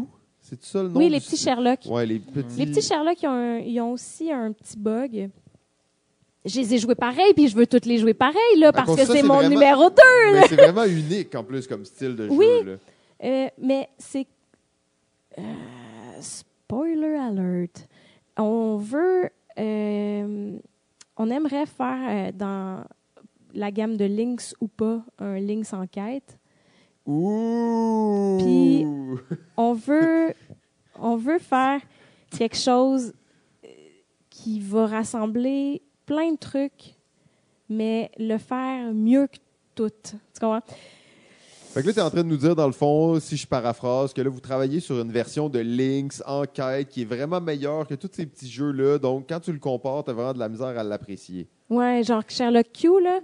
C'est un gros spoiler quand même, ça. là. Vous Ben aviez dit que vous n'alliez pas nous dire de Oh, nouveautés. Là, là, wow, Lynx, euh, enquête, wow. Ça serait cool, hein? Mais ça serait vraiment cool, en fait. On verra. OK, parfait. Donc, euh, on y va maintenant avec, euh, là, j'imagine, tu as un top 30 pour ton top 1. Non. Fait que, Non, on va non, y aller non. maintenant. Numéro uno. Mon numéro 1, il est numéro 1 depuis la nuit des temps. Ah, Euh, ben tellement oui, que vous oui, le savez, ben oui, c'est sûr. J'ai voulu le garder numéro 1 pour cette Symbolique. raison-là. Parce que, oui, c'est symbolique, puis oui, si je demande à quelqu'un, hey, tu sais quoi mon numéro 1, ben, il est capable de le dire. Fait que Ouais, je la- vais vous la- le dire, je vais vous laisser le dire en cœur. Mon numéro 1 est, Ricochet Robot. voilà, Ricochet Robot. Alors, euh, bien entendu, c'est un chef-d'œuvre. hein, c'est un chef-d'œuvre puis, de euh, Alex Randolph. Euh, Puis euh, c'est le jeu. Ben, c'est le jeu que qu'on raconte toujours euh, pour, pour expliquer notre rencontre, moi puis Joël. C'est votre jeu d'amour? C'est notre jeu. C'est notre jeu d'amour. c'est le déclic de Joël. OK. À cause que tu étais bonne à ça? ou- Ouais. Ah, ça ça l'a séduit? quelque chose du genre. Ben, je peux vous le raconter pour lui Ben oui, là, ben parce oui, que je la connais là. par cœur l'histoire, mais j'étais là. tu la connais par cœur. On me l'a conté quelques fois, mais je suis pas sûr. Mais, mais euh, après l'histoire, sachez que c'est aussi un excellent jeu, mais, mais oui, il y a une place privilégiée dans Il y a mon un- top parce qu'il y a, y a une histoire aussi qui est rattachée. C'est que euh, quand j'ai commencé à, à vouloir jouer plus de jeux, j'ai toujours joué à des jeux dans ma famille, mais à un moment donné, j'ai trouvé à ma bibliothèque de, de, ma ville qui louait. Puis là, j'ai fait Youhou! Fait que là, j'ai commencé à les jouer. Puis là, j'ai voulu jouer plus et plus et plus et plus et plus souvent. Que là, ma mère m'a dit Ah, va à telle boutique au Griffon à Sherbrooke, parce que j'étais à Sherbrooke. Puis va jouer là. Fait que là, j'allais jouer là. Puis là, j'étais comme plus, plus, plus, plus, plus, plus. Fait que là, après, j'ai su qu'il y avait les, les, les jabs, puis j'avais- qu'il y avait, qu'il y avait euh, euh, une convention à Granby qui existait. Fait que là, j'étais comme plus, plus, plus, plus, plus. Fait que là, j'étais à la convention à Granby. Puis là, il y avait un gars qui faisait des, des soirées-jeux à Montréal, à la récréation. Fait que j'étais comme plus, plus, plus, plus, plus, plus. Fait que là, je faisais des allers-retours Sherbrooke-Montréal pour aller à la Pour récréation aller jouer. les- pour aller jouer les mercredis soirs. Puis là, j'amenais un ami tout le temps. Puis là, je pense que je lui pensais que c'était mon chum, mais non, c'était mon frère. Oh. puis l'autre fois, c'était un autre gars. Fait que là, il a comme fait comme, ah ben là, c'est peut-être pas son chum la première fois. Puis, puis là, c'était un autre ami. Puis là, Et là, cette journée-là, il a comme fait, OK, ben cette fille-là est comme intéressante. Puis, euh, il m'expliquait des jeux. Puis, à un moment donné, c'était le temps de Ricochet Robot. Puis, il expliquait Ricochet Robot. Puis, je disais pas un mot. Puis, parce que je suis de même, parce que je suis tout le temps à l'écoute. Fait que j'écoute, j'écoute. Puis là, je disais pas un mot. Puis là, il expliquait les règles. Puis, il disait, bon, cette fille-là, elle comprend rien. Clairement. Puis, au moment... En fait, c'est ça, dans Ricochet Robot, quand quelqu'un parle pas, t'es comme, ah, dommage. Puis, au même moment, j'ai comme crié, 7! parce que je venais de voir qu'il y avait un 7 sur la table. Parce que oui, j'avais tout compris, puis j'étais déjà en train de calculer mes mouvements. T'avais déjà gagné, là. mais j'avais pas gagné, mais j'ai comme catché le jeu tout de suite, puis j'ai j'ai, tripé sur ce jeu-là, puis j'ai voulu le jouer à toutes les fois que j'étais à la récréation, les autres fois d'après. Mm. Puis c'est, pour ça que je dis que c'est le déclic avec Joël, où est-ce qu'il a comme fait, OK, cette fille-là a compris, là, puis a compris pas à peu près, là, tu sais, potentiel. fait que... euh, Quand t'es un gamer, hein, elle comprend les jeux. Maintenant, on est un mariés, ça. on a deux enfants. Et euh, Donc, c'était un bon instinct, là. C'était une bonne ouais, intuition. là. clairement. Puis ce jeu-là, euh, ce jeu-là est excellent. J'ai toujours trouvé que il faisait. Pourquoi il était dans mon top 10, man? Il joue à 1000, si tu veux. Je Ah, dire, infini tu de peux jouer, joueurs. tu peux jouer euh, tout seul jusqu'à 1000. Fait que, fait que ce jeu-là, il n'y a pas de barrière, tu sais. Puis les seules barrières, c'est ton intellect. Ben, c'est en fait le, le seul, peut-être, justement, petit hic de ce Ouais. jeu-là, c'est qu'il Il y a des gens avec brainer. qui ça passera pas Ouais. du tout, tu sais. Sauf que c'est un chef-d'œuvre, Tout est parfait, il n'y a aucun mot, il n'y a rien, il y a des symboles. Oui, c'est absolument ça. Puis, tu vois, ce jeu-là, je l'ai amené, j'ai pris des photos quand je jouais sur le Machu Picchu. OK? J'ai, je l'ai montré à des Péruviens sur le Machu Picchu. Puis j'ai, euh, je l'ai amené euh, à Saint-Pétersbourg. Fait que J'ai joué à Saint-Pétersbourg devant euh, la cathédrale. Puis, ouais, ce jeu-là, il y a, il y a une grande, grande place dans mon cœur parce que il est juste, il est juste si bon, puis si parfait pour moi. Puis, comme je disais plus tôt, j'aime ça, des jeux qui me font réfléchir. Puis ce jeu-là, il me permet exactement de faire ça. Ah, c'est- il, fait, il fait travailler le cerveau. Puis, Ouais, euh, ouais. mais d'ailleurs, je serais pas aussi bonne. Pour vrai, là, tu c'est c'est un exercice. C'est vraiment un exercice. Plus tu joues euh, des Mais jours c'est Tu d'affilée, là, développes réellement des Ouais. patterns, puis euh, tu t'améliores avec le temps. Si tu n'as pas joué qu'un bout, quand tu reviens, c'est Ah ouais, comme tu es un peu c'est- rouillé. c'est ça. C'est comme patiner. Exact. fait que voilà, c'était mon top 10. Wow. Ben, en fait, euh, probablement, euh, Marie, merci beaucoup. Fais-tu Euh, comme trois heures qu'on se Ouais, parle? on- on- en fait, c'est fou parce que saison 2, on a, euh, saison 4, on a dit, OK, là, on veut garder nos épisodes plus respectables, Ah, un peu Jesus. moins longs. Et en fait, là, c'est l'épisode 2 et à- à- on va avoir topé le 2 heures avec les deux premiers épisodes depuis Ouais. le début parce que on, on va au fond des choses, on prend le temps de, tu sais, justement, toutes les anecdotes que tu nous racontes, tout ce que tout ce qu'on a parlé, c'est c'est pertinent puis ça nous intéresse. Puis je pense que ça peut intéresser Je pense les que c'est gens. important aussi. C'est Pour ça, les, donc, les gens, euh, ils doivent, euh, ils doivent ben, trouver ça cool d'en entendre parler. Là. Exact. Au pire, ils l'écouteront en trois étapes. Au pire, ils l'écouteront pas. Euh, après, nous, on est là pour ça. Puis je pense que c'est intéressant d'aller au fond des choses, de prendre le temps, de ne pas être rushé.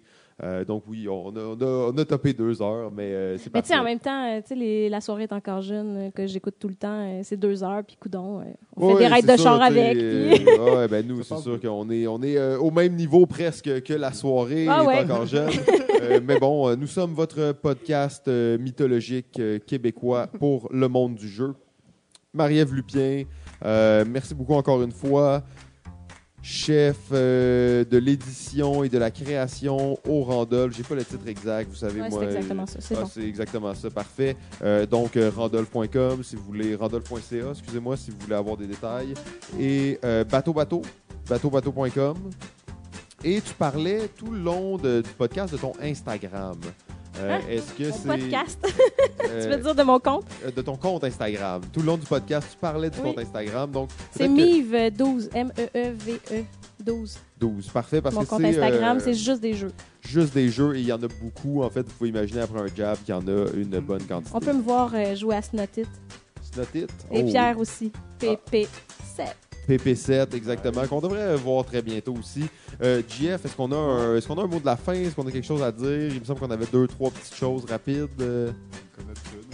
Comme d'habitude, euh, rien d'autre euh, d'informations. Ben, OK, on va y aller rapidement. Donc, vous savez, euh, vous êtes commanditaire. On sera en train de parler de vous en ce moment euh, au lieu de parler d'autre chose.